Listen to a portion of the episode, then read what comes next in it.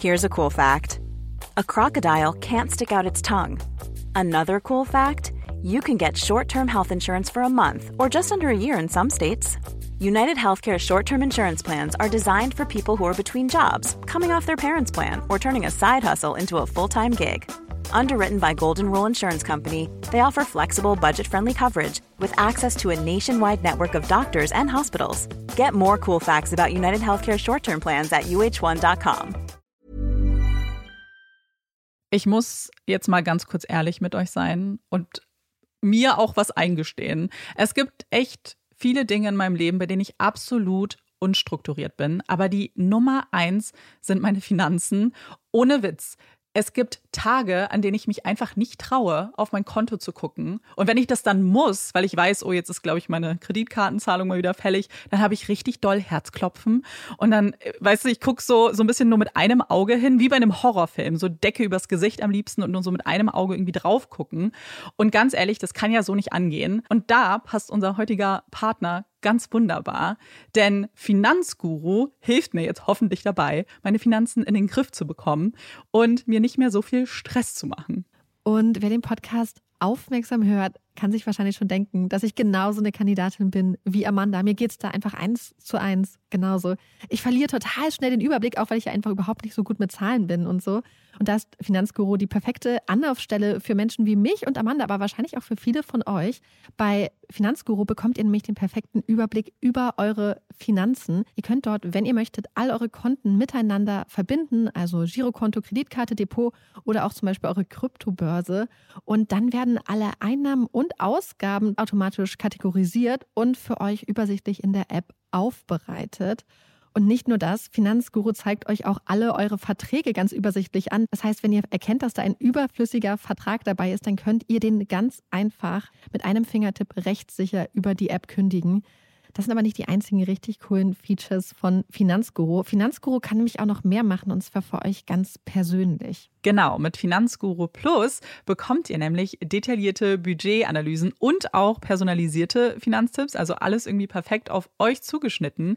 Ihr habt auch Analysen eures Kaufverhaltens, die euch zur Verfügung stehen. Dann könnt ihr nämlich auch Veränderungen planen. Und was ich auch super cool finde, ist die klare Übersicht eurer Ausgaben nach Kategorie, also zum Beispiel Lebensmittel, Shopping, Tanken. Das könnt ihr alles unterteilen.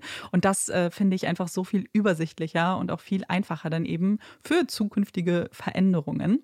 Wenn ihr Finanzguru auch ausprobieren wollt, dann haben wir jetzt ein richtig, richtig cooles Angebot für euch. Und zwar könnt ihr mit unserem Code Puppies Finanzguru Plus drei Monate lang kostenlos testen. Und das ist super einfach. Ihr müsst einfach nur die App downloaden, euer Konto verknüpfen und dann in eurem Profil den Code Puppies eingeben. Ganz wichtig, der Code ist nur für NeukundInnen gültig. Und dann geht's auch schon los. Dann könnt ihr Finanzguru drei Monate lang kostenlos kostenlos testen, durchstöbern und rausfinden, welche Funktion für euch am meisten Sinn ergibt. Den Link, den Code und alle weiteren Informationen findet ihr wie immer in unseren Shownotes und auch in unserem Linktree.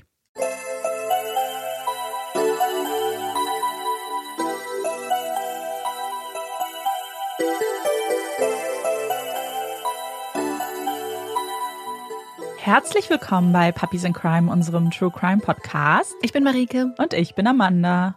Ich habe Marike gerade auch richtig in die Augen gestarrt, als ich das Intro gemacht habe. Das mache ich normalerweise nicht. Es hat sich gerade ganz komisch angefühlt. Habe ich gar nicht mitbekommen. Es fühlt sich, glaube ich, sowieso komisch an, weil Marike auch gerade aufgefallen ist, dass wir ja eine Pause gemacht haben. Und, und deswegen ist alles ein bisschen ungewohnt. Als ob eine Woche reicht, dass wir nicht mehr wissen, was wir hier tun. Ich glaube, weil wir den Fall davor getrennt aufgenommen haben. Stimmt. Wir waren nicht im Studio. Mhm. Vielleicht liegt es aber auch daran, dass wir ein bisschen aufgeregt sind. Heute. Wir dürfen nämlich etwas ankündigen, was ganz bald auf Instagram passieren wird. Es ist jetzt vage. Es, es, wird auch nicht direkt auf Instagram passieren. Genau, aber es würde sich lohnen, wenn ihr uns auf Instagram folgt, weil wir dann dazu mehr sagen können. Da würde man es als erstes erfahren. Das ist eine Sache, an der wir jetzt ein paar Monate schon ein bisschen gefeilt haben und nichts gesagt haben. Es war mhm. sehr, sehr schwer.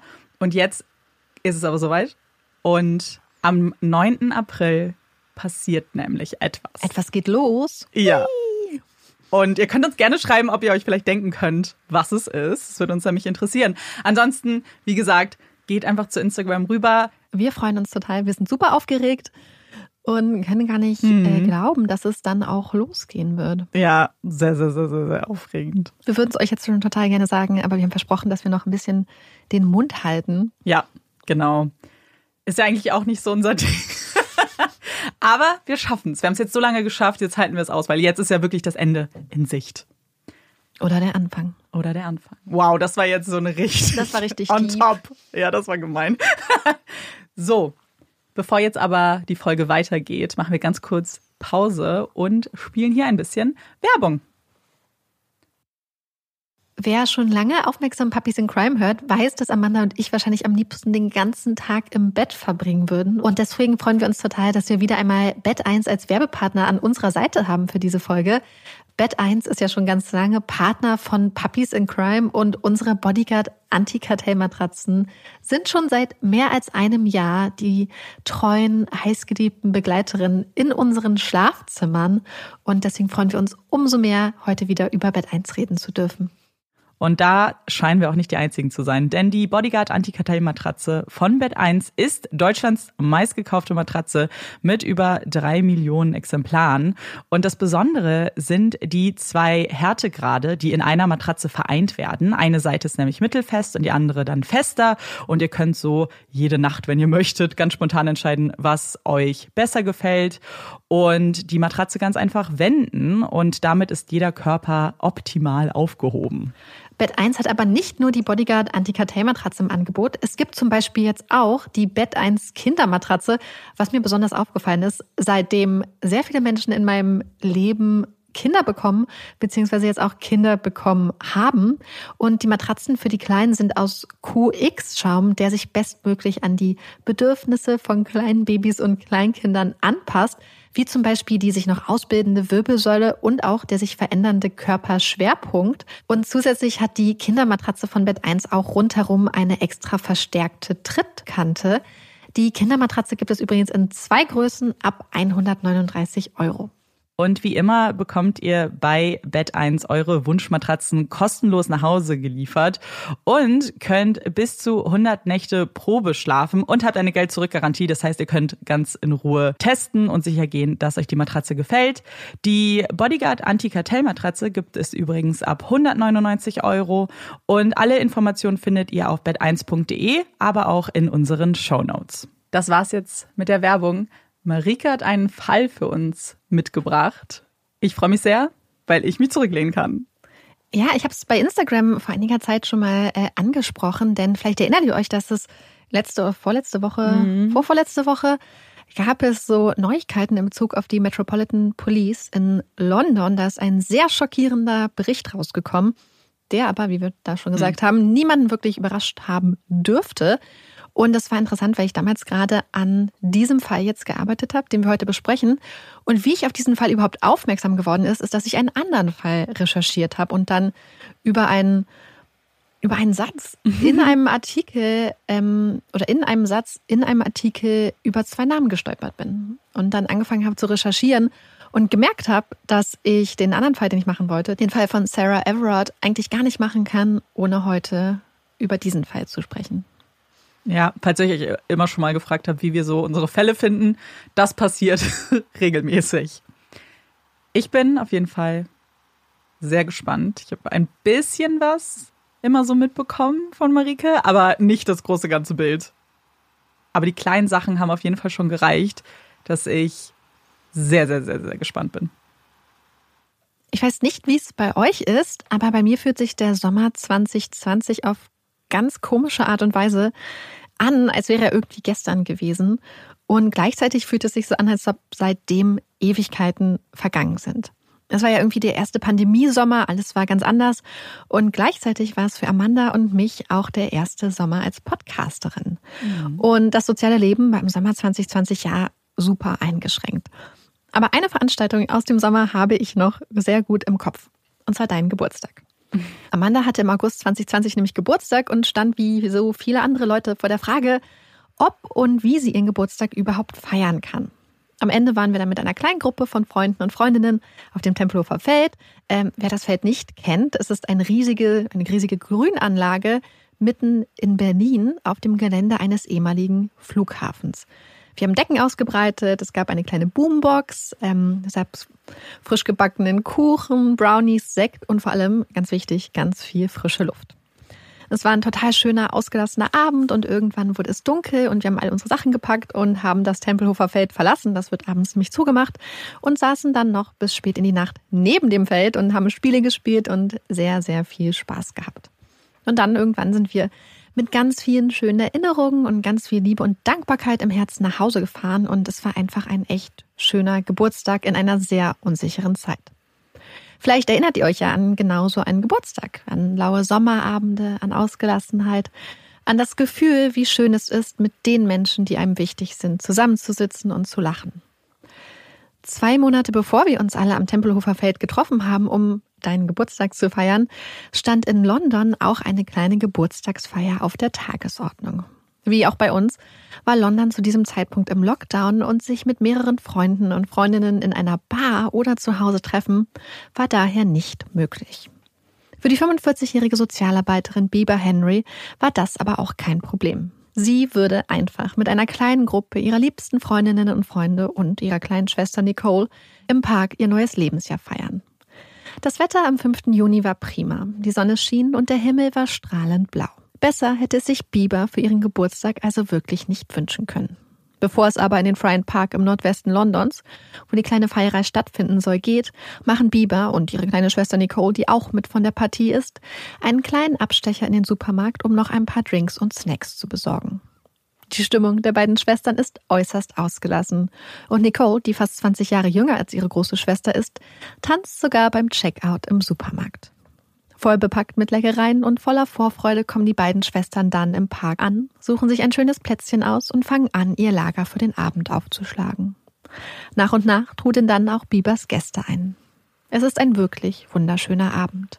Decken und Kissen liegen ausgebreitet auf dem Gras. Es gibt Drinks und Snacks. Einen kleinen Bluetooth-Speaker und ein paar LED-Lichterketten geben dem Ganzen eine ganz zauberhafte Atmosphäre. Die Stimmung ist ausgelassen. Bieber und Nicole posieren strahlend vor dem blauen Sommerhimmel. Die Zeit vergeht und die Sonne sinkt immer tiefer über den Park, bis sie sich schließlich in den wunderschönsten Farben vom Tag verabschiedet, die Dämmerung einsetzt und sich die angenehme Wärme des Sommertages in frische Nachtkälte wandelt. Die Lichterketten scheinen in der Dunkelheit wie kleine Glühwürmchen und nach und nach verabschieden sich Biebers Gäste, bis schließlich nach Mitternacht nur noch Bieber und Nicole im Park sind. Die beiden albern herum, wickeln sich in leuchtende Lichterketten und tanzen durch die Nacht. Es ist ein magischer Moment, eine wunderschöne Erinnerung, die die beiden Schwestern mit ein paar Selfies auf ihrem Handy festhalten. Was sie nicht ahnen, ist, dass es die letzten Bilder sind, die sie je zusammen aufnehmen werden. Denn da, in der Dunkelheit des Parkes, jenseits ihrer kleinen Zauberwelt, lauert ein Mensch, der einen Pakt mit einem Teufel geschlossen hat. Ein paar Stunden später blickt Adam Stone ratlos auf sein Handy und fragt sich, was los ist. Ich tanze in einem Feld, hatte seine Freundin Nicole ihm in der Nacht geschrieben und dass sie sich bald auf den Heimweg machen würde. Aber seitdem herrscht Funkstille. Seltsam. Adam und Nicole sind seit sechs Jahren ein Paar und vor allem ein Herz und eine Seele. Zwei sensible, kreative Seelen, Hippies im Herzen, die eigentlich in das ganz falsche Jahrzehnt hineingeboren wurden. Nicole, das hat ihre Mutter Mina immer wieder gedacht. Nicole ist eigentlich ein Kind der 60er. Kreativ, verträumt. Adam hatte Nicole extra noch Bargeld mitgegeben, bevor sie sich mit ihrer Schwester getroffen hatte, damit sie nach der kleinen Party ein Taxi nach Hause in ihre WG nehmen könnte. Aber ob Nicole es wirklich bis nach Hause geschafft hat, das weiß Adam nicht. Es ist seltsam. Die beiden hatten den ganzen Abend hin und her geschrieben, und dann, mitten in der Nacht, war der Kontakt einfach abgebrochen. Das passt so gar nicht zu Nicole. Adam beginnt sich Sorgen zu machen. Die Stunden vergehen, der Morgen bricht an und immer noch kein Lebenszeichen von Nicole. Auch Bieber meldet sich nicht bei Adam. Die Sorgen wachsen und irgendwann beginnt Adam herumzutelefonieren. Doch statt ein Lebenszeichen seiner Freundin findet er nur noch mehr Dinge, die ihn weiter beunruhigen. Denn Nicoles Mitbewohnerin sagt, dass Nicole nicht nach Hause gekommen ist und, was noch viel beunruhigender ist, Sie hatte sich auch nicht gemeldet, um ihr Anweisungen für die Pflege ihres Batagamen zu geben. Der Batagame, auf Englisch Bearded Dragon, ist das gemeinsame Haustier von Nicole und Adam und ihr Ein und Alles. Dass Nicole länger wegbleibt, ohne Vorkehrungen für ihren Liebling zu treffen und genaue Anweisungen für seine Verpflegung zu geben, ist eigentlich nicht vorstellbar. Und auch sonst weiß niemand, wo Nicole oder Bieber sein könnten. Vor Verzweiflung versucht Adam sogar, das Handy seiner Freundin mit einer App zu tracken. Doch es gibt kein Signal. Und auch ihre Geldkarte wurde seit dem Abend von Biebers Party nicht mehr benutzt. Adams Eltern Jill und David beobachten besorgt, wie ihr Sohn immer aufgeregter, immer nervöser wird. Wie die Angst auf seinen Schultern sitzt. Auch die beiden haben Nicole tief ins Herz geschlossen. Fünf Jahre lang hatte sie bei den Stones gewohnt, war für Jill, die sonst nur Söhne hat, wie eine Tochter geworden. Die Sorge ihres Sohnes lässt sie nicht kalt. Adam entschließt sich, zu Bieber zu fahren. Er klingelt, klopft und ruft. Doch die Wohnung bleibt still. Kein Lebenszeichen. Mittlerweile ist Adam nicht mehr alleine mit seiner Sorge. Freunde und Freundinnen sind alarmiert und versuchen verzweifelt herauszufinden, wo die beiden sein könnten. Doch der Tag vergeht und Bieber und Nicole bleiben verschwunden. Am Abend des 6. Juni werden die beiden dann bei der Metropolitan Police als vermisst gemeldet. Doch die Hoffnung, dass die Met sofort mit der Suche nach den beiden Schwestern anfängt, erlischt schnell. Die Dringlichkeit, die Angst, die Freunde und Familie verspüren, scheint die Polizei nicht zu teilen. Es passiert nichts. Wilhelmina, genannt Mina Smallman, die Mutter von Bieber und Nicole, ahnt, warum der Fall ihrer Töchter bei der Polizei auf solche Gleichgültigkeit stößt. Die Detectives sehen Bieber, eine schwarze Frau mittleren Alters, sehen ihre Adresse in einem Council Estate, einer Sozialsiedlung, und sofort rutscht der Fall auf der Prioritätenliste immer weiter nach unten. Mina weiß, dass es wohl ganz anders aussehe, wenn ihre beiden Töchter weiß wären. Es bricht ihr das Herz und es macht sie so wütend. Mina hat viel gekämpft in ihrem Leben, war erst Bürokraft, dann Lehrerin und wurde schließlich als erste schwarze Frau zum Archdeacon, zur Erzdiakonin ernannt. Sie macht sich keine Illusionen, wie die Gesellschaft auf schwarze Frauen blickt. Auf sie, auf ihre Töchter, auf ihre Biber. Schwarze Frau mittleren Alters aus Council Estate. Das sehen die Detectives vielleicht. Sehen nicht, dass Bieber so viel mehr ist. Eine wundervolle Tochter, Schwester, Freundin, eine liebevolle Mutter. Eine engagierte Sozialarbeiterin, die seit Jahren für Kinder und ihre Familien kämpft. Die sich mit ganzem Herzen und aller Kraft für die Schwächsten dieser Gesellschaft einsetzt. Bieber ist Minas älteste Tochter, die sie gemeinsam mit ihrem ersten Ehemann Henry, einem ehemaligen Federgewicht-Boxmeister, bekommen hatte. Bei solchen Eltern ist es wohl kein Wunder, wenn die Tochter zu so einer Löwin, zu so einer Kämpferin wird. Bieber scheinen Hartnäckigkeit, ein Sinn für Gerechtigkeit und innere Stärke schon mit in die Wiege gelegt worden zu sein. Eine Frau, die immer für andere kämpft und die jetzt von der Polizei elendig im Stich gelassen wird. Und dann ist da ihre Nicole, ihre kleine Nick die jüngste ihrer drei Töchter. Das Nesthäkchen der Familie, das aus Minas zweiter Ehe stammt. Mina und Chris, Nicoles Papa, sind seit drei Jahrzehnten ein unschlagbares Team. Mina, klein, mit wachen braunen Augen und wunderschönen Sommersprossen auf der Nase. Und Chris, groß, schlaksig, mit warmem Blick in den blauen Augen. Chris ist so ein liebevoller Papa. Für Nicole und ein wunderbarer Stiefvater für Bieber, die er liebevoll Bieb nennt. Nick ist eine wunderbare Künstlerin, eine talentierte Fotografin, gesegnet mit einer wunderbaren Stimme. Wenn sie lacht, wenn sie singt, wenn sie tanzt, dann folgen ihr alle Blicke. Ihr Lächeln mit den frechen Sommersprossen, die sie von ihrer Mama Mina geerbt hat, ist ansteckend. Ja, das haben sie alle gemeinsam. Ihre drei Mädchen, Biber, Monique und Nicole. Sie alle haben das Lächeln ihrer Mama. Doch jetzt lächelt Mina nicht. Sorge zeichnet ihr Gesicht. Ihre Gedanken kreisen um ihre Mädchen, während sich die Dunkelheit über London legt und eine unruhige Nacht anbricht. Auch die Morgendämmerung bringt keine Erlösung. Von Bieber und Nicole fehlt weiterhin jede Spur und die Polizei macht immer noch keine Anstalten, mit der Suche loszulegen. Adam reicht es. Er kann nicht weiter warten, hat alle Möglichkeiten ausgeschöpft. Er muss zurück zum Anfang, an den Ort, an dem Nicole und Bieber zuletzt gesehen wurden. Er muss in den Friend Park. Begleitet wird er von seinen Eltern Jill und David, die ihrem Sohn bei der Suche helfen wollen. Und auch Nicoles Papa Chris macht sich auf die zweistündige Fahrt von Ramsgate in den Nordwesten Londons. Im Park trifft Adam Nina, eine Freundin von Bieber, die ihm die Stelle zeigt, an der die kleine Geburtstagsparty stattgefunden hatte. Doch dann macht Nina sich auch schon auf den Weg, denn sie hat eine beunruhigende Entdeckung gemacht. Sie hat Biebers Sonnenbrille im Gras gefunden und den Fund direkt bei der Polizei gemeldet. Doch anstatt sofort Detectives in den Park zu schicken, hatte man sie gebeten, mit der Sonnenbrille zur nächsten Polizeiwache zu kommen. Und so verabschiedet sie sich, und während Nina den Park verlässt, fangen Adam und seine Eltern an, nach den Frauen zu suchen. Sie rufen die Namen der beiden, durchkämmen Gebüsche. Die erste Entdeckung macht Adam. Er findet Nicoles Brille im Glas. Niemals hätte Nicole die einfach so zurückgelassen. Adams Panik wächst. Er überlegt und entscheidet sich dafür, die Brille genauso liegen zu lassen, wie er sie vorgefunden hat. Für den Fall der Fälle. Falls das hier irgendwie ein Tatort ist. Die nächste Entdeckung macht sein Vater David. Er findet ein blutiges Küchenmesser mit schwarzem Griff im Gras. Als Adam das Messer sieht, wird er blass. Er weht den Notruf und rennt, das Handy fest umklammert, los. Sein Blick fällt auf ein paar Schuhe im Gebüsch. Er duckt sich durch das dichte Geäst und dann sieht er sie. Nicole und Bieber. Die beiden liegen dicht beieinander, scheinen sich im Arm zu halten. Er fällt auf die Knie. Die beiden sind tot. Das sieht er sofort. Seine Nicole, seine Seelenverwandte, seine Liebe. Sie ist weg. Adam schreit, brüllt den Schmerz in den Sommertag. Sie sind weg. Jill hört den Schrei ihres Sohnes. Die Welt scheint stehen zu bleiben. Lieber Gott, bitte nicht. Adam steht auf, stolpert aus dem Gebüsch in Richtung seines Sohnes.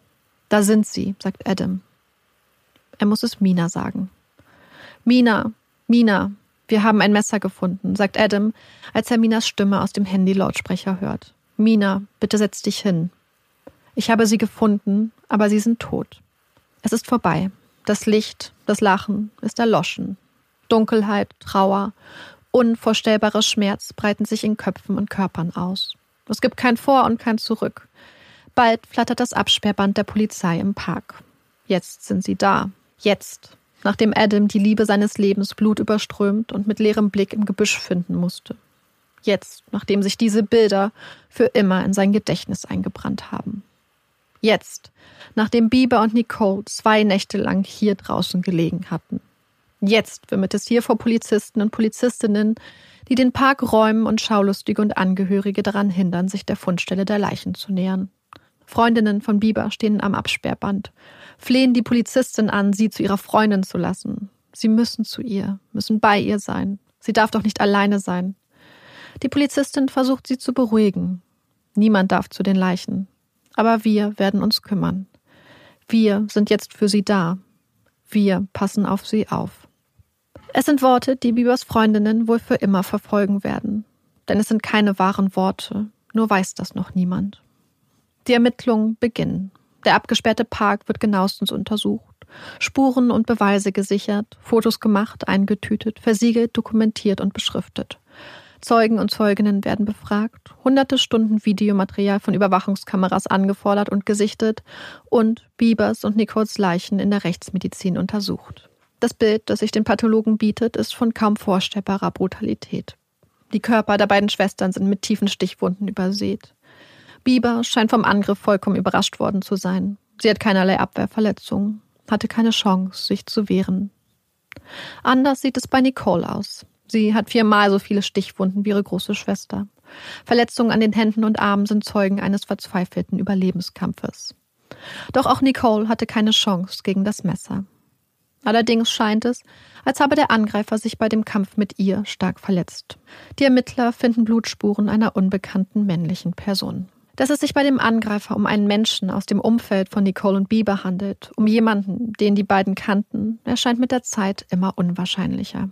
Alles scheint darauf hinzudeuten, dass es keinerlei Verbindung zwischen Opfern und Täter gab, dass Bieber und Nicole zufällige Opfer waren.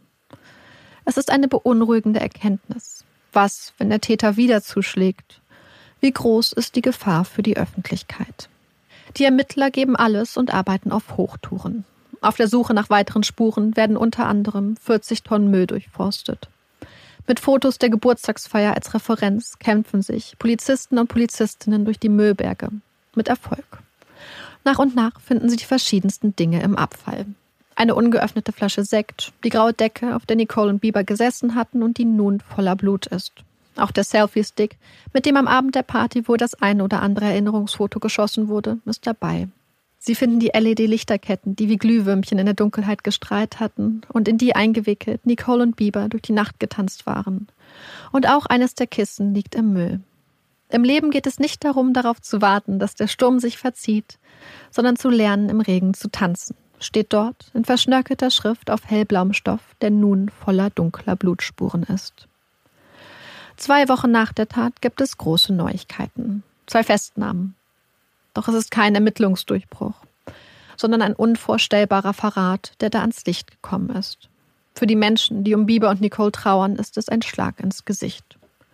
Zunächst ist es nur ein Gerücht, das niemand bestätigen möchte. Dann gibt es plötzlich zwei Festnahmen und dann eine offizielle Stellungnahme der Metropolitan Police. Und auf einmal, zum ersten Mal seit der Ermordung der beiden Schwestern, scheinen die Medien ein echtes Interesse an dem Fall zu entwickeln.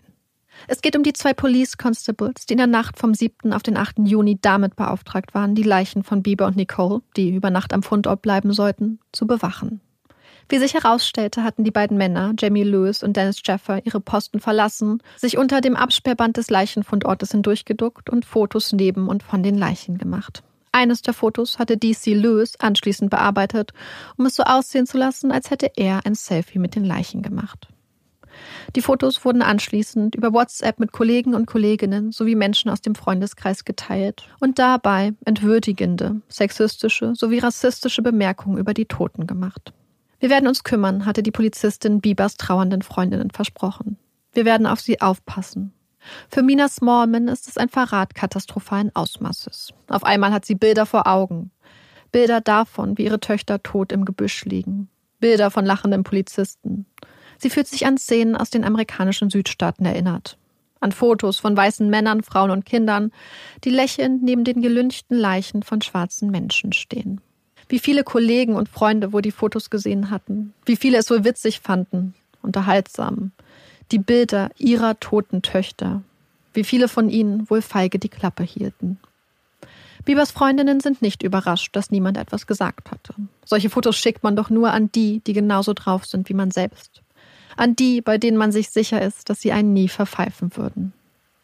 Es ist unverzeihlich. Jeffer und Lewis sind festgenommen und suspendiert, aber, das versichert man Menard von Seiten der Polizei, es ist ein Einzelfall. Ein ganz schrecklicher, schockierender Einzelfall. Auch das sind keine wahren Worte. Gut einen Monat nach der Ermordung von George Floyd durch einen weißen Polizisten steht Mina Smallman vor der Frage, wie viel das Leben von schwarzen Frauen hier eigentlich wert ist. Am 30. Juni gelingt den Ermittlern schließlich der Durchbruch. Sie haben ein DNA-Match. Es ist kein hundertprozentiges Match, aber ein Match, das auf eine direkte verwandtschaftliche Verbindung zu ihrem Täter hinweist. Jetzt muss alles ganz schnell gehen. Beweise und Indizien werden zusammengeschoben, überprüft und dann haben sie einen Namen. In der Nacht vom 1. Juli umstellen schwer bewaffnete Einsatzkräfte der Polizei ein kleines, unscheinbares Haus in einer ruhigen Sackgasse im Südosten Londons.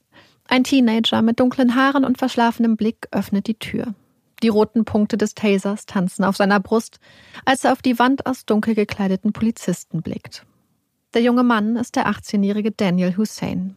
Er wird wegen der Morde an Bieber und Nicole festgenommen. Er wird die Verantwortung für die Taten abstreiten.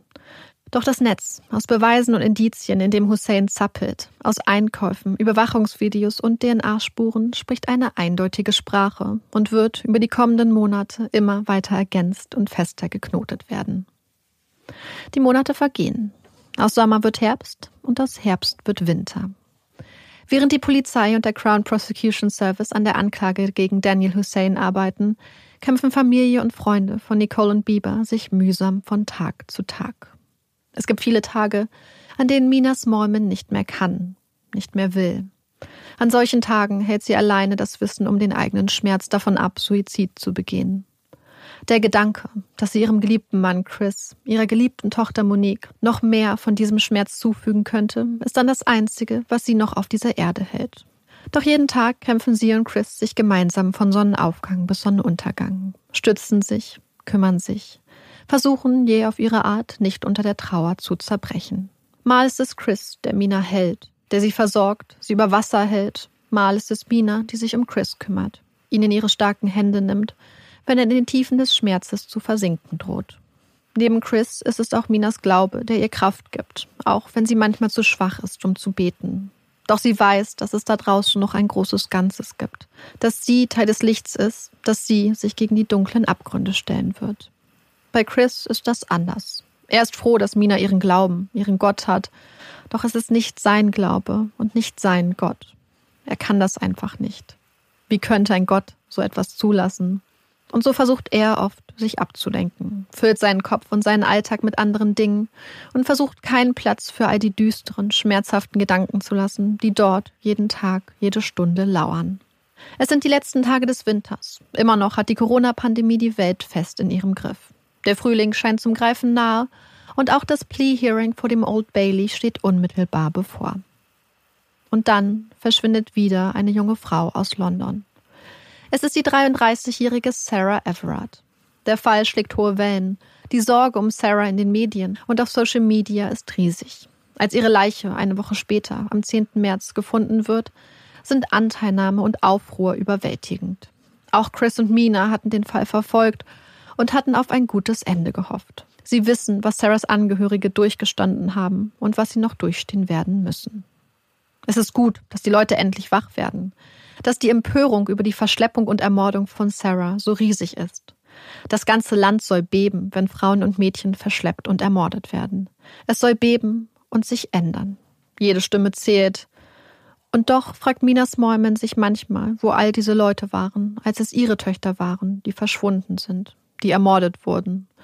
Wo waren all die Journalisten und Journalistinnen, die Kamerateams, die Fotografinnen, die Hashtags, die Aufruhr? Warum hat die Stadt nicht auch gebebt, als Nicole und Bieber ermordet wurden? Am 11. März, einen Tag nach dem Fund von Sarahs Leiche, steht Daniel Hussein vor dem wohl berühmtesten Gericht Englands, dem Old Bailey in London, in dem seit Jahrhunderten die schlimmsten Verbrechen verhandelt werden. Er legt einen Not Guilty Plea ein, streitet damit weiterhin alle Verantwortung für die Tat ab. Für Freunde und Familie von Bieber und Nicole bedeutet das, es wird einen Prozess geben. Drei Monate später, am 9. Juni 2021, ist es schließlich soweit. Der Prozess gegen Daniel Hussein beginnt vor dem Old Bailey. Für Mina und Chris, für Freunde und Familie beginnen schwere Tage. Der junge Mann, der da jetzt vor dem altehrwürdigen Gericht steht, scheint rückblickend eine tickende Zeitbombe gewesen zu sein. Daniel Hussein wird im Mai 2002 geboren. Aus dem Haus, in dem er aufwächst, dringt oft Geschrei nach draußen. Laute Streits und Auseinandersetzungen, die die Aufmerksamkeit der Nachbarn auf sich ziehen. Immer wieder werden Polizei und Krankenwagen gerufen. Als Hussein an der Schwelle von Kindheit zur Jugend steht, trennen seine Eltern sich. Er ist ein Einzelgänger, wandert oft alleine durch die Nachbarschaft und scheint seinem Vater, der das Gefühl hat, dass schlechte Einflüsse auf seinen Sohn wirken, Kopfzerbrechen zu bereiten. Als entdeckt wird, dass der damals 15-jährige Daniel Hussein von Schulcomputern aus auf extremistisches Material, vieles davon aus dem rechtsradikalen Spektrum, zugegriffen hatte, schrillen erste Alarmglocken und der Teenager wird im Rahmen des Prevent-Programms der britischen Regierung zur Teilnahme an einem Channel-Programm verpflichtet. Prevent und Channel sind beides Teile der britischen Anti-Extremismus-Strategie und sollen der sogenannten weichen Terrorismusbekämpfung dienen. Hussein absolviert acht Monate des Programms und wird dann entlassen. Doch der gewünschte Erfolg der Deradikalisierung scheint nicht eingetreten zu sein. Er treibt sich weiterhin im Darknet herum, ist Mitglied in extremistischen Foren und scheint sich immer mehr in rechtsradikal-satanistischen Online-Kreisen zu bewegen und sich immer tiefer in die okkultistische Nazi-Ideologie hineinzusteigern. Irgendwann fasst er einen Plan. Er will den Mega Millions Jackpot gewinnen, will Macht, Wohlstand und das Mädchen seiner Träume. Und dafür braucht er dämonische Hilfe. Neben einem Brief, in dem Daniel Hussein einer Queen Billith unter anderem ein süßes Getränk, Räucherstäbchen, Schokolade und Blut für die Erfüllung seiner romantischen Träume verspricht, finden die Ermittler in Daniels Zimmer einen grünen Notizzettel. Vereinbarung steht dort auf dem blassgrünen Papier in ordentlicher Schreibschrift geschrieben. Das Agreement ist in zwei Teile geteilt. Der erste Teil listet auf, wozu Daniel sich seinem Vertragspartner, dem mächtigen Dämonenkönig Lucific Rafokay, gegenüber verpflichtet. Daniel verspricht pro Halbjahr mindestens sechs Opfer zu bringen, solange er frei und dazu physisch in der Lage ist. Er wird ausschließlich Frauen opfern. Er wird King Lucific Rafokale einen Tempel bauen und alles tun, was er dem Dämon sonst noch versprochen hat. Unter der Überschrift For Me ist alles notiert, was der Dämon als Gegenleistung zu erbringen hat. Daniel wird den Mega Millions Jackpot gewinnen. Er wird reiche Belohnung in Form von Macht und Wohlstand für seine Opfer erhalten. Er wird nie von der Polizei irgendwelcher Verbrechen verdächtigt werden, die er begangen hat oder noch begehen wird. Am Fuße des Zettels ist dann Platz für die Unterschriften. Links hat Daniel mit seinem eigenen Blut unterschrieben. Rechts daneben ist ein freier Platz für die Unterschrift von King Lucific Ruffocale. Es ist fast zu absurd, um wahr zu sein. So etwas kann doch niemand glauben, oder?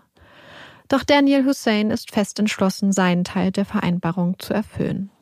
Überwachungskameras zeigen, wie er am Nachmittag des 3. Juni mit weißer Maske über dem Gesicht in einen Supermarkt geht und einen Messerblock kauft. Am gleichen Tag bestellt er bei einem internationalen Online-Händler eine Skimaske und zwei faltbare Schaufeln. Einen Tag später, am 4. Juni, richtet Hussein einen Account auf der Lotterieseite ein, die den Mega Millions Jackpot veranstaltet. Der nächste Tag ist der 5. Juni, Biebers 46. Geburtstag.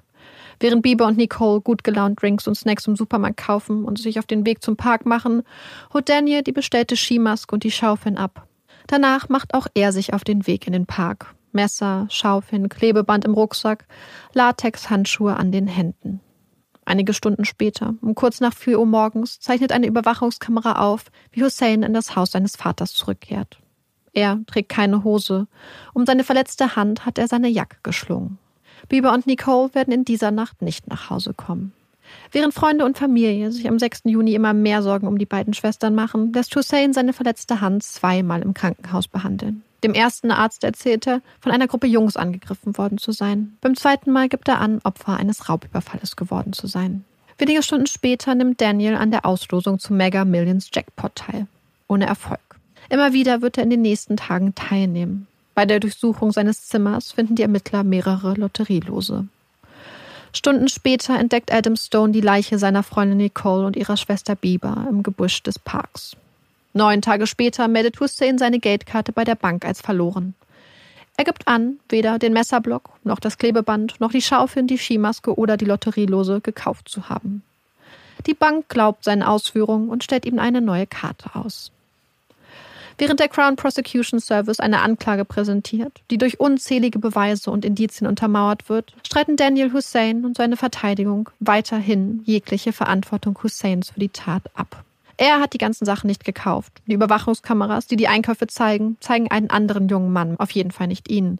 Er war an dem Abend auch nicht im Park. Er war das nicht. Er hat Nicole und Bieber nicht ermordet. Die Jury glaubt diesen Ausführungen nicht. Am 6. Juli 2021 befinden sie ihn der Morde an Nicole Smallman und Bieber Henry für schuldig. Mina, Adam, Biebers Vater Henry, Biebers Tochter sowie ihre Tante wenden sich in der Folge mit ihren Victim Impact Statements an das Gericht. Es sind eindrückliche Schilderungen von zwei beeindruckenden Frauen. Worte von Liebe, von Trauer, von Traumata, von unerträglichem Schmerz, von einem unendlichen Albtraum, von Bildern im Kopf, die nie wieder weggehen werden, in ihrer Urteilsverkündung im Oktober 2021 betont Justice Whipple, welchen Schmerz Hussein verursacht hat. Durch seine Tat, aber auch durch seine vehemente Weigerung, Verantwortung für sie zu übernehmen. Sie erkennt den unglaublichen Schmerz, den der Prozess und vor allem auch die unglaublich ausführliche Beweisaufnahme den Angehörigen von Bieber und Nicole zugefügt hat. Sie verurteilt Daniel Hussein zu einer lebenslänglichen Haftstrafe mit einer Mindesthaftzeit von 35 Jahren. Zwei Monate später, Anfang Dezember 2021, werden die beiden ehemaligen Detective Constables, Dennis Jaffer und Jamie Lewis, vor dem Old Bailey zu jeweils zwei Jahren und neun Monaten Haft verurteilt. Beide Männer hatten sich zuvor des Fehlverhaltens im Amtes für schuldig bekannt. Die Metropolitan Police wird sich auf Weisung des sogenannten Police Watchdogs bei den Angehörigen von Nicole und Bieber für Versäumnisse und Fehlverhalten bei der anfänglichen Bearbeitung des vermissten Falles entschuldigen. Doch für Mina ist diese Entschuldigung too little, too late. Danielle Hussein vergibt sie. Er soll keine weitere Macht über ihr Leben oder das Leben ihrer Familie haben. Sie will, dass ihre Töchter, dass Bieber und Nicole als die wundervollen Frauen gesehen werden, die sie waren, denn sie sind so viel mehr als die Opfer von. Sie waren zwei Schwestern, die wir durch die Nacht tanzten. Biber war eine liebevolle Mutter, wäre jetzt Großmutter geworden. Sie war eine Kämpferin, eine Stimme für das Gute, für die Unterdrückten. Und Nicole, das Nesthäkchen, die kreative Hippie-Seele, die begabte Künstlerin. Beide Frauen hätten noch so viel vor sich gehabt, so viel Potenzial, so viele Wünsche und Hoffnungen, so viele verrückte Selfies, so viele Geburtstagsfeiern, so viele Tänze im Regen. So viele wunderschöne Erinnerungen. Und so kämpft Mina weiter. Für ihre Töchter und für die Kinder anderer Menschen. Damit nicht noch mehr Menschen das Wertvollste genommen wird. damit Frauen, Mädchen, Menschen sich sicher und voller Vorfreude auf die Zukunft durch die Welt bewegen können. Wow, was für ein Fall. Auch vor allem mit dem Ende nochmal eben über diese tollen Frauen zu sprechen, weil ich glaube, dass das auch so ein Fall ist, bei dem es sehr, sehr, sehr einfach ist, wieder so eine täterfokussierte Position einzunehmen, weil es hier eben so Umstände gibt, die, glaube ich, sehr absurd sind und irgendwie unglaublich, so ein bisschen. Deswegen halt umso wichtiger eigentlich nochmal dran zu erinnern, mhm. wer die Opfer waren und ja. dass sie so Platz bekommen. Ja, das habe ich auch ähm, so auch während der Recherche und so wahrgenommen. Zum einen war es ja wirklich, ich muss ja nochmal genau erklären, so als ich diesen Fall Sarah Everard ähm, recherchiert habe, einen Fall, den ich äh, schon seit zwei Jahren ungefähr unbedingt machen wollte. Und ich hatte den Fall damals auch schon mal in, als Intro für eine andere Folge, wo es um Femizide und mhm. Gewalt gegen Frauen ging, ursprünglich schon mal so auf so ein paar Seiten zusammengefasst und wollte das als Intro machen, als quasi tagesaktuellen Bezug. Habe mich dann aber, äh, wenn ich mich recht erinnere, dagegen entschieden, habe das rausgekürzt und habe dann nicht darüber gesprochen. Und dann dachte ich so, jetzt ist eigentlich der perfekte Zeitpunkt, ähm, zwei Jahre nach der Tat noch einmal darüber zu sprechen weil ich den Fall Sarah Everard, und da werden wir dann auch in der Folge dann drüber reden, eigentlich so live auch mitbekommen habe. Ich glaube, wie ganz viele Leute, wo es auf einmal ganz Social Media mhm. voll war mit ähm, Aufrufen, Sarah zu finden und danach der Hashtag Reclaim These Streets zum Beispiel aufkam und auch das Ganze, was danach passiert, das hat ja unglaublich viel internationale Aufmerksamkeit auf sich gezogen. Und ich weiß noch, wie ich dann gelesen habe, gab es so eine Gedenkveranstaltung und eine der Frauen hat gesagt, dass sie da ist für Sarah, aber auch für Bieber und Nicole und noch für andere Frauen. Und ich dachte, wer sind Bieber und Nicole? Ja. Und habe angefangen zu recherchieren und auf einmal dachte ich, wie kann das sein? Das ist zu einem Zeitpunkt passiert, wo wir schon True Crime gemacht haben. In einem Land, in einer Stadt, wo ich super vielen Leuten folge und eigentlich immer gut informiert bin. Wie, wie, im Fall Sarah, wo man das alles mitbekommen hat. Und dann dachte ich so, wie kann, wieso habe ich das nicht mitbekommen? Mhm. Wie ist das Ganze an mir vorbeigegangen? Aber es ist genau das, was Mina eigentlich gesagt hat. Sie hat später bei einer Gedenkveranstaltung für ihre Töchter auch gesagt. So, sie blickt auf die Journalisten und Journalistinnen. Wo wart ihr? Wo wart ihr, als das passiert ist? Warum habt ihr euch dafür entschieden, über diese Geschichte nichts zu berichten, aber über die Geschichte einer weißen Frau? Und das sagen wir immer und das ist auch bei Mina ganz klar. Sie will nicht, dass irgendein Opfer weniger Aufmerksamkeit kriegt. Jede Frau, jedes Kind, das verschleppt wird, das Gewalt erfährt, verdient alle Aufmerksamkeit der Welt. Aber sie beklagt, dass diese Aufmerksamkeit sehr, sehr viel weniger ist, mhm. wenn es sich um ein schwarzes Opfer handelt oder eine, ähm, eine Person, die keine weiße äh, Cis-Frau ist. Ja. Und ich habe mich wirklich, ich habe gemerkt, wie ich wirklich ein bisschen erschrocken war, dass ich das nicht auf dem Schirm hatte und ähm, dass man da unbedingt drüber reden muss. Ja. Naja, vor allem, du kannst es ja nicht auf dem Schirm haben, wenn nicht darüber berichtet wird. So, ja. das, das ist ja auch was, wir selbst sind ja keine Journalistinnen in dem Sinne, dass wir selbst unterwegs sind und Fälle ähm, ja, recherchieren in dem Sinne, dass wir Interviews führen und selber Fälle dann aufbearbeiten, sondern man ist ja angewiesen darauf, dass andere Journalisten und Journalistinnen so ein bisschen diese Vorarbeit leisten. Und als du das auch dann beschrieben hast mit dem, was Mina gesagt hat, fand ich das auch erstmal so, so treffend und passend und aber auch ihre Emotionen dann so verständlich und ich glaube auch so ein bisschen mhm. ein Beispiel, wie wahrscheinlich es ganz, ganz vielen Elternteilen oder Familienmitgliedern geht, die sehen, dass ein Fall wahnsinnig viel mhm. Aufmerksamkeit bekommt, aber der eigene nicht. Ja. Und wie hart das sein muss, wenn man sich eben wünscht, oh, ich wünschte, ich wäre es gewesen. Dabei ist es ja zum Teil wirklich wahnsinnig willkürlich, welche Fälle das sind. Oftmals sind es eben zum Beispiel jetzt weiße Frauen, wenn wir jetzt das vergleichen möchten. Aber manchmal sind es auch Umstände, die passieren. Wenn ich mhm. zum Beispiel an Gabby Petito auch denke und so, da war ja auch viel mit dem Mysteriösen und was ist genau passiert. Aber ich glaube, dass es da auch war, das ist beides sehr, sehr fotogene, sehr, ja, sehr hübsche. Absolut. Äh, so das Mädchen von nebenan. Ja, stimmt. Ähm, Fälle sind, die deswegen sich auch gut ähm, auf, auf Zeitungen machen, mhm. die sich gut in Instagram Stories ähm, verarbeiten lassen. Und ich glaube, dass das wirklich ganz stark da reinspielt. Und das ist natürlich als Mutter, als Vater, als Angehörige einfach, glaube ich, unglaublich schmerzhaft zu sehen. Die ähm, Polizei hat ja später auch eine Untersuchung gemacht und hat tatsächlich festgestellt, dass ganz am Anfang ganz viel falsch gemacht wurde. Mhm. Unabhängig von den Taten der Detective Constables wurde zum Beispiel einfach wirklich, der Fall hat am Anfang kaum Priorität bekommen. Es wurde intern ganz viel falsch kommuniziert. Es wurden wohl zeitweise Bieber und ähm, Nicole, wieso auch immer, als Suspects, welcher Tat auch immer, geführt. Es wurden ähm, Hinweise zu ihrem Aufenthaltsort falsch kommuniziert. Und das dafür musste sich die Polizei dann ja auch entschuldigen, hat sich dann irgendwann entschuldigt, aber halt auch erst auf Anraten des sogenannten Police Watchdogs. Und Mina meinte, dass das nicht geht. Ja. Es kann nicht sein, dass sie erst, das war glaube ich ein Jahr nachdem das passiert ist, dass sie erst dazu aufgefordert und hingewiesen werden müssen von einer externen unabhängigen Stelle, dass sie das machen müssen. Und deswegen war es für sie too little too late. Und sie meint, sie fand auch die Untersuchung, die es gab, extrem enttäuschend, weil gesagt wurde, dass Rassismus keine Rolle gespielt habe. Aber äh, Stacey Dooley, das ist eine junge, sehr erfolgreiche und sehr in, in England ja sehr bekannte Dokumentarfilmerin, die eine Dokumentation über den Fall gedreht hat, ähm, hat auch gefragt, aber wie kommt dann bei zwei vermissten Frauen auf einmal das Wort Suspect ja, das mit rein? Und dass es doch viele Umstände des Falls gibt, die darauf hindeuten, dass hier das tatsächlich ein Thema ist, dass hier diese Umstände, diese persönlichen Umstände mit reingespielt haben während diese Kritik äh, der Polizei, glaube ich, auch ganz wichtig ist und was, glaube ich, auch so eine Sache ist, und das hat Mina auch später gesagt in einer Quelle, sie fand es auch ganz schlimm, dass ihr gesagt wurde, es ist ein Einzelfall. Ja. Denn wir werden da dann im Fall von Sarah Everard nochmal drüber reden, aber es ist kein Einzelfall. Es war absolut kein Einzelfall.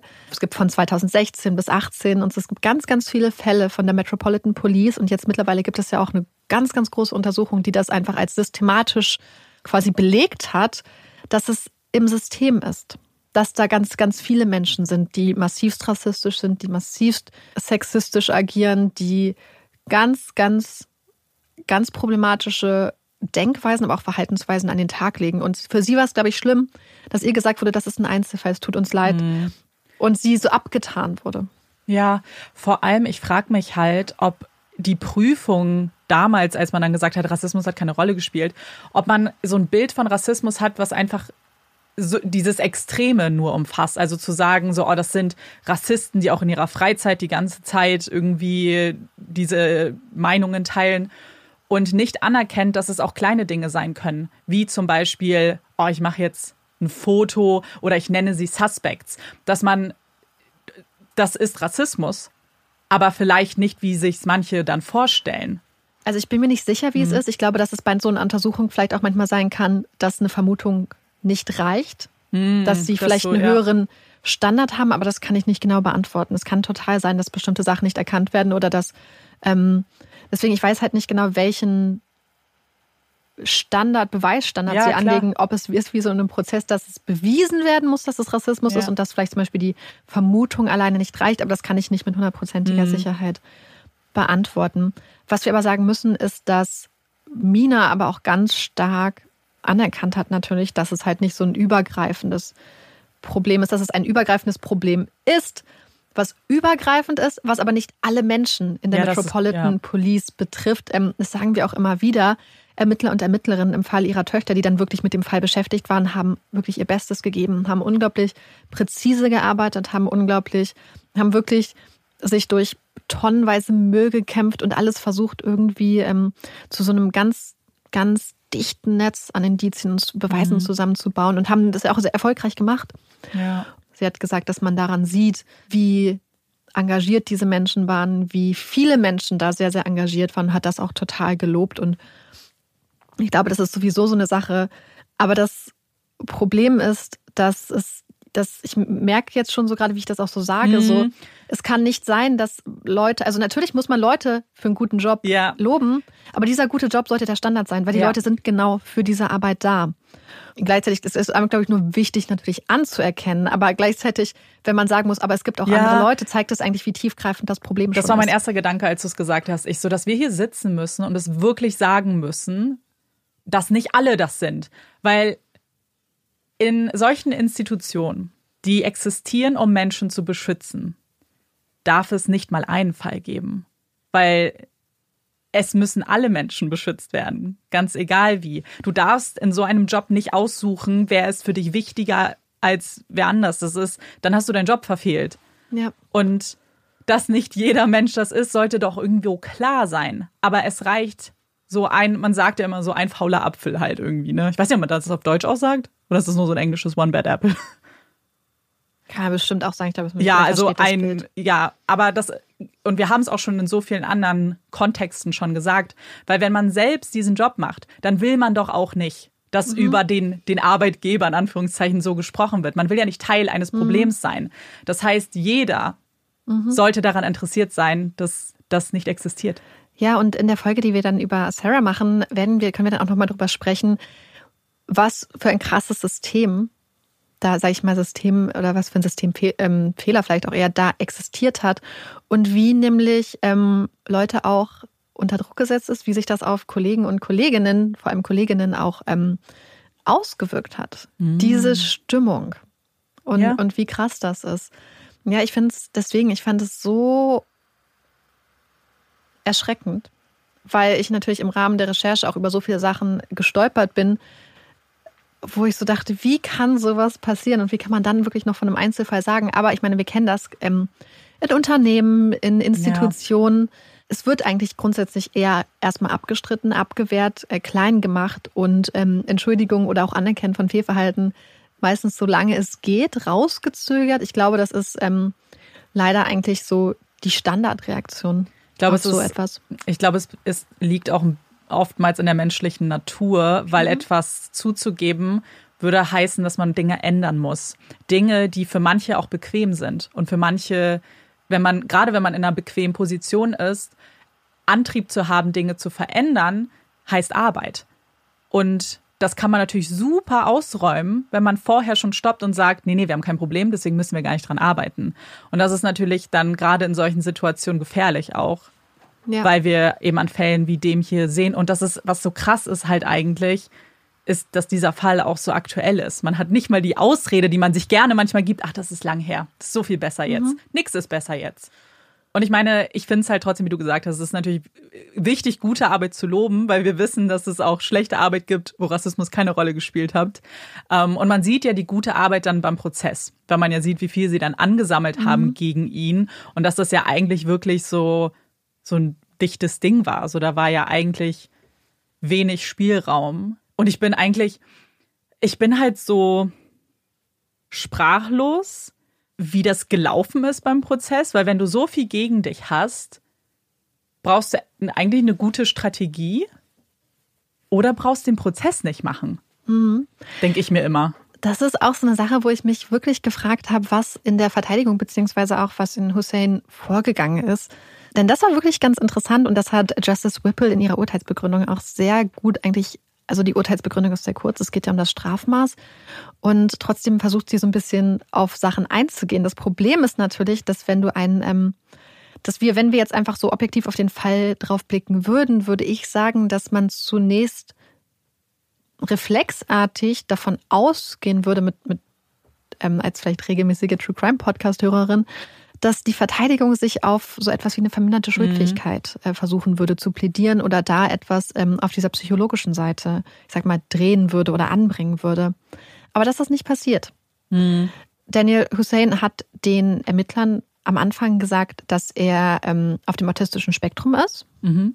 Eine Aussage, die auch später von einem vom Gericht bestellten ähm, Experten bestätigt wurde. Aber grundsätzlich hat er sich komplett geweigert, mit der Polizei oder auch mit psychiatrischen oder psychologischen Experten zusammenzuarbeiten oder da irgendwelche weiteren Angaben zu machen. Das heißt, der Experte hat gesagt, dass er vermuten könnte, dass es noch vielleicht sowas wie so eine antisoziale Persönlichkeitsstörung oder eine andere Persönlichkeitsstörung vorliegt, aber dass er das weder bestätigen noch ausschließen kann, weil es einfach keinerlei Kooperation mhm. diesbezüglich gab. Und ich finde es so interessant, dass sich die Verteidigung diesen Weg so komplett ausgeschlossen hat und sich stattdessen auf eine Verteidigung berufen hat, die einfach Fakten abgestritten hat. Ja, zu sagen, ich war nicht im Park, obwohl sein ganzes Blut da war, obwohl es Videos gibt. Zu sagen, ich habe die Sachen nicht gekauft, obwohl die Videos ihn zeigen, wie er die Sachen kauft. Das einfach alles komplett abzusprechen, obwohl es diese Verträge diese mit Blut unterschriebenen Verträge gibt, die er mit diesem vermeintlichen Dämonenkönig da abgeschlossen hat. Und man merkt so, dass sie in der Urteilsbegründung, was das Strafmaß angeht, trotzdem versucht, das auch mit einzubenennen. Also sie geht quasi, sie guckt sich ja ihn als Person an und die, die quasi den möglichen Rahmen, in welchem sich das Urteil dann so ein bisschen bewegen kann, das Strafmaß. Und dann bespricht sie quasi, welche erschwerenden Umstände es gibt, wo sie meint, das war halt einfach eine Tat, die minutiös geplant war, ja. die über längere Zeit vorbereitet war, die an einem Tag, an einem Ort stattgefunden hat, wo sie meinte, an einem Ort, wo die Opfer auch jedes Recht hatten, sich nachts in einem Park aufzumalten, wo sie mhm. einfach in, in der, im Schutze der Dunkelheit hinterrücks angegriffen wurden. Und dass er später so viele Anstalten gemacht hat, sein Handeln zu verstecken. Ja, das dachte ich nämlich, das mit den Karten und dass er diese Karte hat sperren mhm. lassen und so. Das, weil das war auch der Punkt, wo ich so war, spätestens da wäre es auch schwer gewesen, nicht zu sagen, er hat schon verstanden, dass das nicht richtig, also dass das, ja. also zwischen gut, also richtig und falsch mhm. so unterscheiden konnte. Und er hat das ja auch schon in dem Moment gemerkt, indem er in seinem Vertrag festgehalten hat, dass er für keines der Verbrechen ja. die er ja, ja. Der, keines der Straftaten dann belangt werden kann oder verdächtigt mhm. werden wird von der Polizei. Er wusste die ganze Zeit, was er macht. Er wusste die ganze Zeit, dass das, was er macht, mhm. falsch ist, dass das, was er macht, ein Verbrechen ist. Das heißt, über all diese Sachen war er sich absolut im Klaren. Und sie sagt auch, ja, er hat angegeben, dass er auf dem autistischen Spektrum ist, aber das er erklärt und rechtfertigt nichts von dem, was er gemacht hat. Weil sie geht wirklich davon aus, nach allem, wie es abgelaufen ist, dass das sein Glaubenssystem war. Dass ja. er wirklich geglaubt hat, ich möchte diese Sachen. Und durch seine Radikalisierung in Online-Foren hat er geglaubt, es gibt Dämonen, die ihm das verschaffen werden, was er möchte. Und wer jetzt da draußen ist und denkt, ja, aber das, wenn man sowas glaubt, dann muss man doch an einer geistigen Krankheit leiden. Muss einen Schritt zurück tun und sich in ähm, wirklich womit man es eins zu eins vergleichen kann, ist, ist Menschen, die einfach gläubig sind. Menschen, ja. die an diverse Götter glauben, an, an andere Glaubenssysteme und, und zum Beispiel, wenn man betet und davon ausgeht, dass da jetzt ein Gott ist. Unabhängig ja. davon, ob man jetzt gläubig ist oder nicht, tauschen wir quasi nur die übernatürliche Person jetzt in seinem Fall aus. Ja, voll. Und wir wissen ja auch aus, aus anderen Fällen, dass Glaube auch mhm. zu Radikalisierung oder Psychosen zum Beispiel ja. führen kann, hatten wir ja auch schon in anderen Fällen. Aber wenn man dann muss man nicht den Glauben jetzt kritisieren oder was heißt kritisieren? Dann dann fängt man aber nicht beim Glauben an, sondern zu dem, was es dann theoretisch werden könnte, was der Weg ist, wie dann die Psychose zum Beispiel.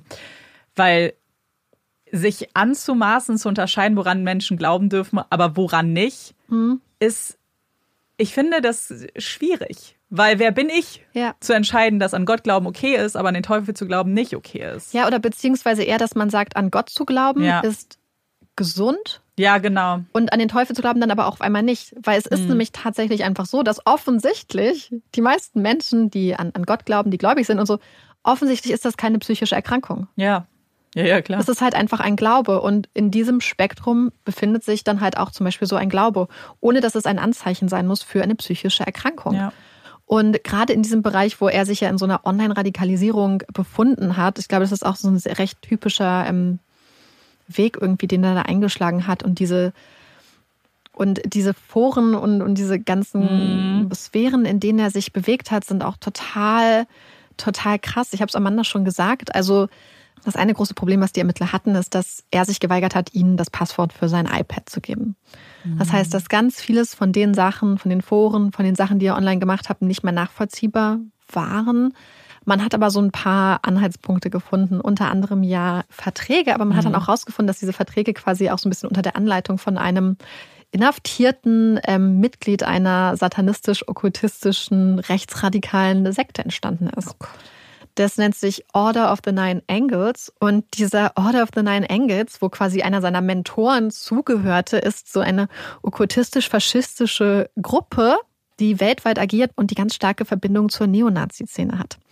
Wenn man sich die Beschreibung vom Counter-Extremism Project aus den USA anguckt, ist es ein verschlossener, satanistischer, faschistischer Kult, der extreme Gewalt wie zum Beispiel Vergewaltigung, sexuellen Kindesmissbrauch, Mord und Terrorismus als Mittel preist, um Chaos und den Niedergang der modernen gesellschaftlichen Ordnung zu erreichen. Laut der Organisation Hope Not Hate, die aus England kommt, ist der Kult sehr, sehr klein, hat sehr, sehr wenig Mitglieder, ist dafür umso extremer und weit über die Zahlen der tatsächlichen Mitglieder leider sehr, sehr einflussreich. Die Gruppe wurde wohl in den späten 60er Jahren vermutlich von einem extrem einflussreichen englischen Neonazi gegründet. Die Quellen sind sich da ein bisschen uneinig, da die Person, die den Kult gegründet hat, ein Pseudonym war und der mutmaßliche Neonazi das wohl zeitweise auch abgestritten hat. Also mhm. Mhm. ist auch komplett egal. Jemand hat diese, diese unglaublich schreckliche Gruppe in den 60er Jahren gegründet und die Anhänger des Kults sind dann in der Vergangenheit wirklich immer wieder mit massiv brutalen Taten auch irgendwie aufgefallen. Ähm, ich habe ja schon gesagt, der Kult preist Mittel wie extreme Gewalt, Vergewaltigung, Mord, Terrorismus und sexuellen Kindesmissbrauch, um ihr Vorhaben einer neuen Gesellschaftsordnung durchzusetzen. Und entsprechend erschrecken kann man sich tatsächlich dann den Katalog der Straftaten, die auf das Konto der Mitglieder gehen, vorstellen. Die Mitglieder dieses Order of the Nine Ankles glauben an dunkle Mächte, Mächte und Götter aus vergangenen Zeitaltern und wollen dann durch ihre Handlungen, hier spricht die oben genannten Straftaten sowie Rituale wie zum Beispiel bestimmte Gesänge, dann eine Verbindung in diese übernatürliche Welt aufbauen. Und das Gefährliche an diesem Kult scheint neben dieser extrem massiv gewalttätigen Ideologie auch zu sein, dass er extrem dezentral organisiert ist. Das heißt, die Mitglieder agieren oft quasi als Ein-Personenzellen. Und natürlich mit einer Ein-Personenzelle ist extrem schwer zu überprüfen mhm. und zu mhm. kontrollieren. Und zum anderen infiltrieren die Mitglieder des Kultes Gruppierungen des extrem rechten Spektrums. Und somit weiten sie dann den Einfluss ihrer Ideologien über den tatsächlichen Kult aus sodass der Einfluss wirklich viel, viel größer ist als das, was man aufgrund der geringen Mitgliederzahl vermuten würde. Und diese Ideologie fällt dann natürlich in eine sowieso schon zu mhm. massiver Gewalt neigenden ähm, Szene quasi rein. Und dadurch, dass der Kult aber gleichzeitig nicht nur so rechts ist, sondern auch so stark okkultistisch, ist es für Außenstehende auch total schwer zu greifen. Und die Polizei scheint damit massive Probleme zu haben. Und so kann es möglicherweise auch sein, dass ganz viele Verbrechen, die potenziell auf das Konto von Anhängern des Kultes gehen würden, gar nicht als solche hm. ähm, erkannt, erkannt werden, werden. Dass da quasi vielleicht viel mehr Verbrechen mit zu tun haben, als man davon mhm. ausgehen würde. Und dadurch, dass es halt so super dezentral ist, ist es halt, wie gesagt, extrem schwierig, sich in die Organisation quasi einzufuchsen oder einzuschleusen ja. und dort dann undercover zu agieren.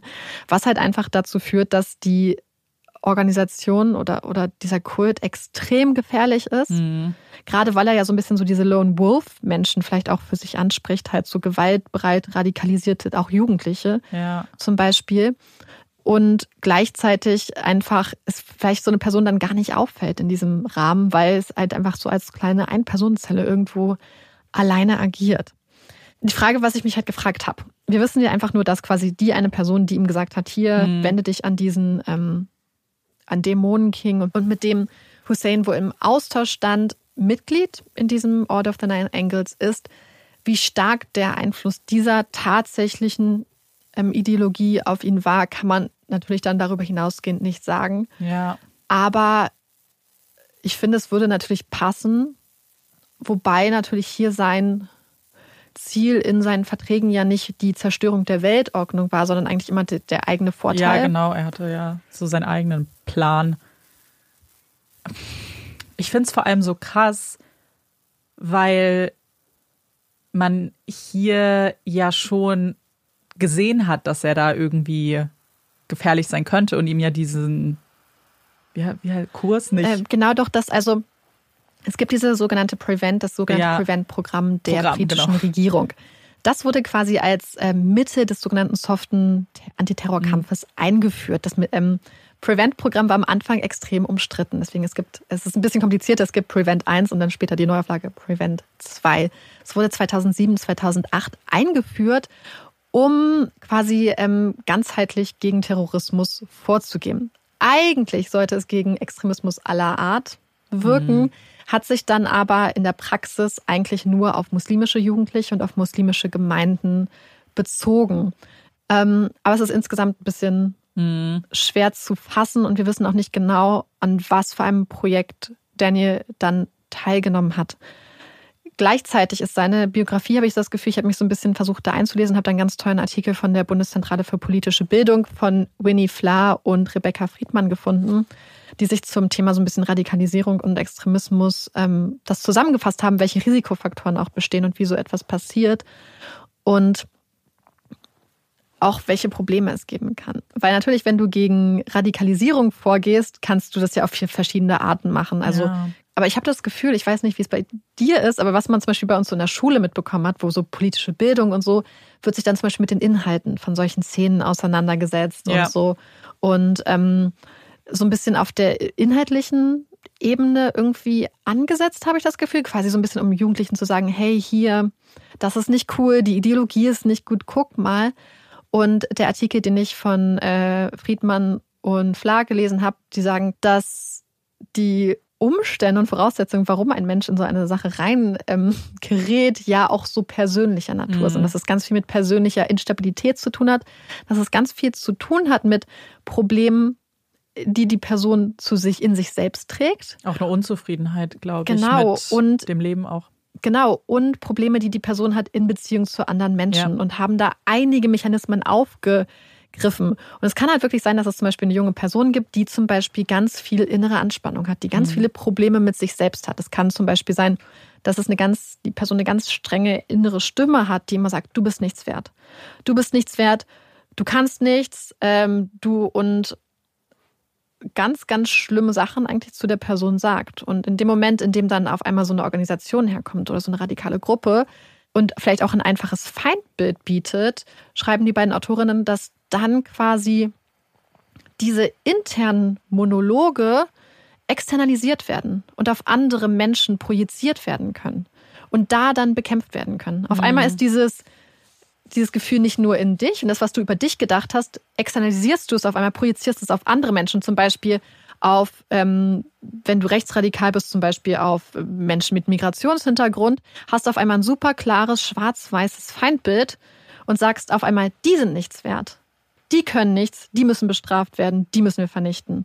Und dann kannst du das auch noch in Handlung umwandeln. Ja. Während du zum Beispiel in der Schule, wenn du solches Verhalten an den Tag legst und andere Kinder prügelst oder so, dafür wahrscheinlich getadelt werden wirst, dass es ein Problem ist. In so einer Gruppe wird dieses Verhalten verstärkt, belohnt und ähm, gelobt vielleicht auch noch. Ja, ich glaube, das ist es auch ganz viel, dass man, glaube ich, das Gefühl hat, was zu machen, dass man vielleicht auch eine, eine Macht spürt, die man im wahren Leben eben nicht spürt. Und das sieht man halt, glaube ich, in diesen Fällen dann so oft. Und irgendwo versteht man es ja auch. Weil das auch, glaube ich, nur zutiefst mhm. menschlich ist, akzeptiert werden zu wollen und irgendwo dazu zu gehören. Ja. Und wie du sagst, es ist ja dann oftmals so ein einfaches Feindbild, mhm. dass du gar nicht viel selber mit denken mhm. muss. Das muss gar nicht deine Meinung vorher gewesen sein, aber ja, die Sachen klingen jetzt für mich mhm. logisch. Ich fühle mich angekommen und irgendwann, wenn du richtig drin steckst, dann erstmal glaubst du es auch, aber du würdest dann ja auch, du willst ja dann nicht widersprechen. Du willst mhm. ja dann nicht, weil du weißt, was dann passiert, weil du kennst es aus ja. anderen Lebensbereichen. Absolut. Und das, das haben sie auch so gut da gemacht, dass es ganz wichtig ist, dass ähm, komplexe Sachzusammenhänge vereinfacht werden. Mhm. Wir sind die Guten, die sind die Bösen oder eher im, im Fall jetzt von satanistisch ähm, rechtsradikalen Kreisen eher wir sind das Böse. Ja. Wir werden den, diese Leute zerstören. Das ist halt einmal wichtig, dass diese komplexen Zusammenhänge vereinfacht werden, dass es in ein ganz einfaches Schwarz und Weiß umgemünzt wird. Sie schreiben zum Beispiel auch, dass Menschen, die keine Konflikte und keine Widersprüche aushalten können, ganz stark dazu neigen, dass mhm. sie so einfache Erklärungsmuster brauchen stell dir vor, du hast mit manchen, du bist ein Mann und du hast mit manchen Frauen, manchmal wirst du abgewiesen beim mhm. Dating. Äh, manche Frauen sagen, hey, ich möchte nichts mit dir zu tun haben, aber gleichzeitig hast du zum Beispiel auch Freundinnen, mit denen du dich gut verstehst und so. Und für manche Menschen kann es sein, ja klar, Manchmal habe ich Pech beim Dating, manchmal habe ich Glück beim Dating, aber ganz viele Frauen in meinem Leben finde ich ganz toll und ich würde sagen, der Großteil der Frauen sind eigentlich nett, auch wenn ich ein paar schlechte Erfahrungen gemacht habe. Wenn mhm. du aber keine Widersprüche aushalten kannst, dann brauchst du entweder, dann brauchst du alle Frauen sind scheiße. Ja. Alle Frauen sind Bitches, die mich abweisen. Alle Frauen finden mich unattraktiv. Alle Frauen verdienen es dafür, bestraft zu werden. Und auf einmal musst du gar nicht mehr dich mit dieser Komplexität auseinandersetzen, sondern hast ein klares Feindbild. Den Hass, den du vielleicht dir selbst gegenüber gespürt hast, weil du dachtest, du bist wertlos, kannst du auch nach draußen ja. projizieren. Du kannst deinem du kannst die Spannung nach draußen hin entladen und auf einmal ist alles so einfach. Und das ist auch das Interessante, was sie schreiben, dass in solchen Organisationen so eine, ich glaube, so eine, ich muss sagen, so eine vermeintliche Stabilität geliefert wird, vermeintliche Bestätigung, Stabilität, aber nur von außen. Die innere Stabilität muss zum Fortbestehen der Organisation bei der Person weiter bestehen, mhm. damit die Person da drinnen bleibt und weiterhin auf diese externen Faktoren auch angewiesen mhm. ist. Und ich glaube, das ist halt das, was dann halt bei solchen Programmen, zum Beispiel wenn es um Counter, also Anti-Extremismus-Programme geht und so, dann halt eigentlich ja wirklich mit beachtet werden müsste. Ja. Dass du die Person ganz individuell betreuen musst und zwar eigentlich theoretisch ganz psychologisch versiert und gut. Also, dass du einfach schaffen musst, die Konflikte, die bei der Person bestehen, die Probleme grundlegend anzugehen und zu ändern. Und wir wissen ja alle, äh, die sich mit dem Thema schon mal auseinandergesetzt was, wie lange das dauern kann ja. und wie schwer das ist. Vor allem, also ich weiß jetzt nicht, wie viel bekannt ist zu den Inhalten, wie so ein monatelanges Programm aussieht, aber mich würde es wahnsinnig interessieren, ehrlich gesagt. Da würde ich mich, würde ich richtig gern Mäuschen spielen, weil ich, weil offensichtlich genau das, was notwendig ist, ich wüsste gar nicht, wie das erfüllt werden kann weil dann bräuchtest du Einzeltherapie quasi von jeder Person mit ganz viel Zeit. Mhm. Und ich glaube, dass wirklich gerade auch junge Männer dann natürlich wahrscheinlich total anfällig für sowas sind, die aus einem unsicheren Elternhaus kommen, weil ich habe das Gefühl, dass insbesondere Frauen, Mädchen ja eher dazu sozialisiert werden, Probleme auch zu besprechen. Dass mhm. man darüber redet, dass man sich einander anvertraut zum Beispiel und das wahrscheinlich, und das glaube ich für viele Männer, ich möchte es nicht verallgemeinern, ich glaube, es ist auch eine Generationsfrage, solche Ansprechpartner oft fehlen.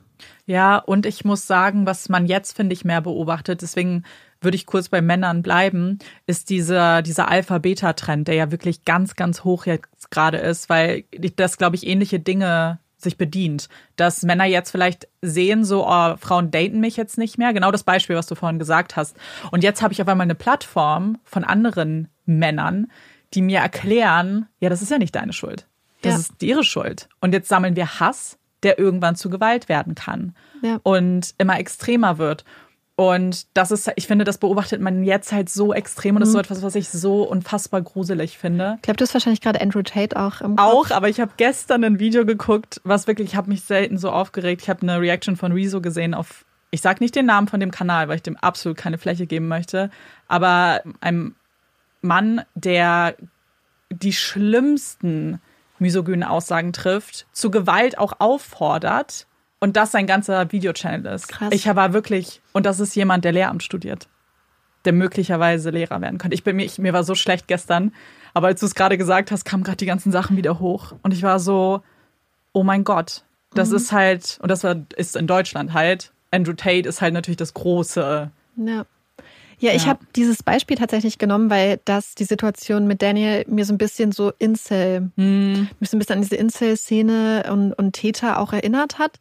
Gerade in diesem Moment, wo er ja an diese Queen Billith einen, einen Brief geschrieben hat, um romantisch attraktiver auf Frauen zu wirken und dieses Mädchen seiner Träume für sich zu gewinnen.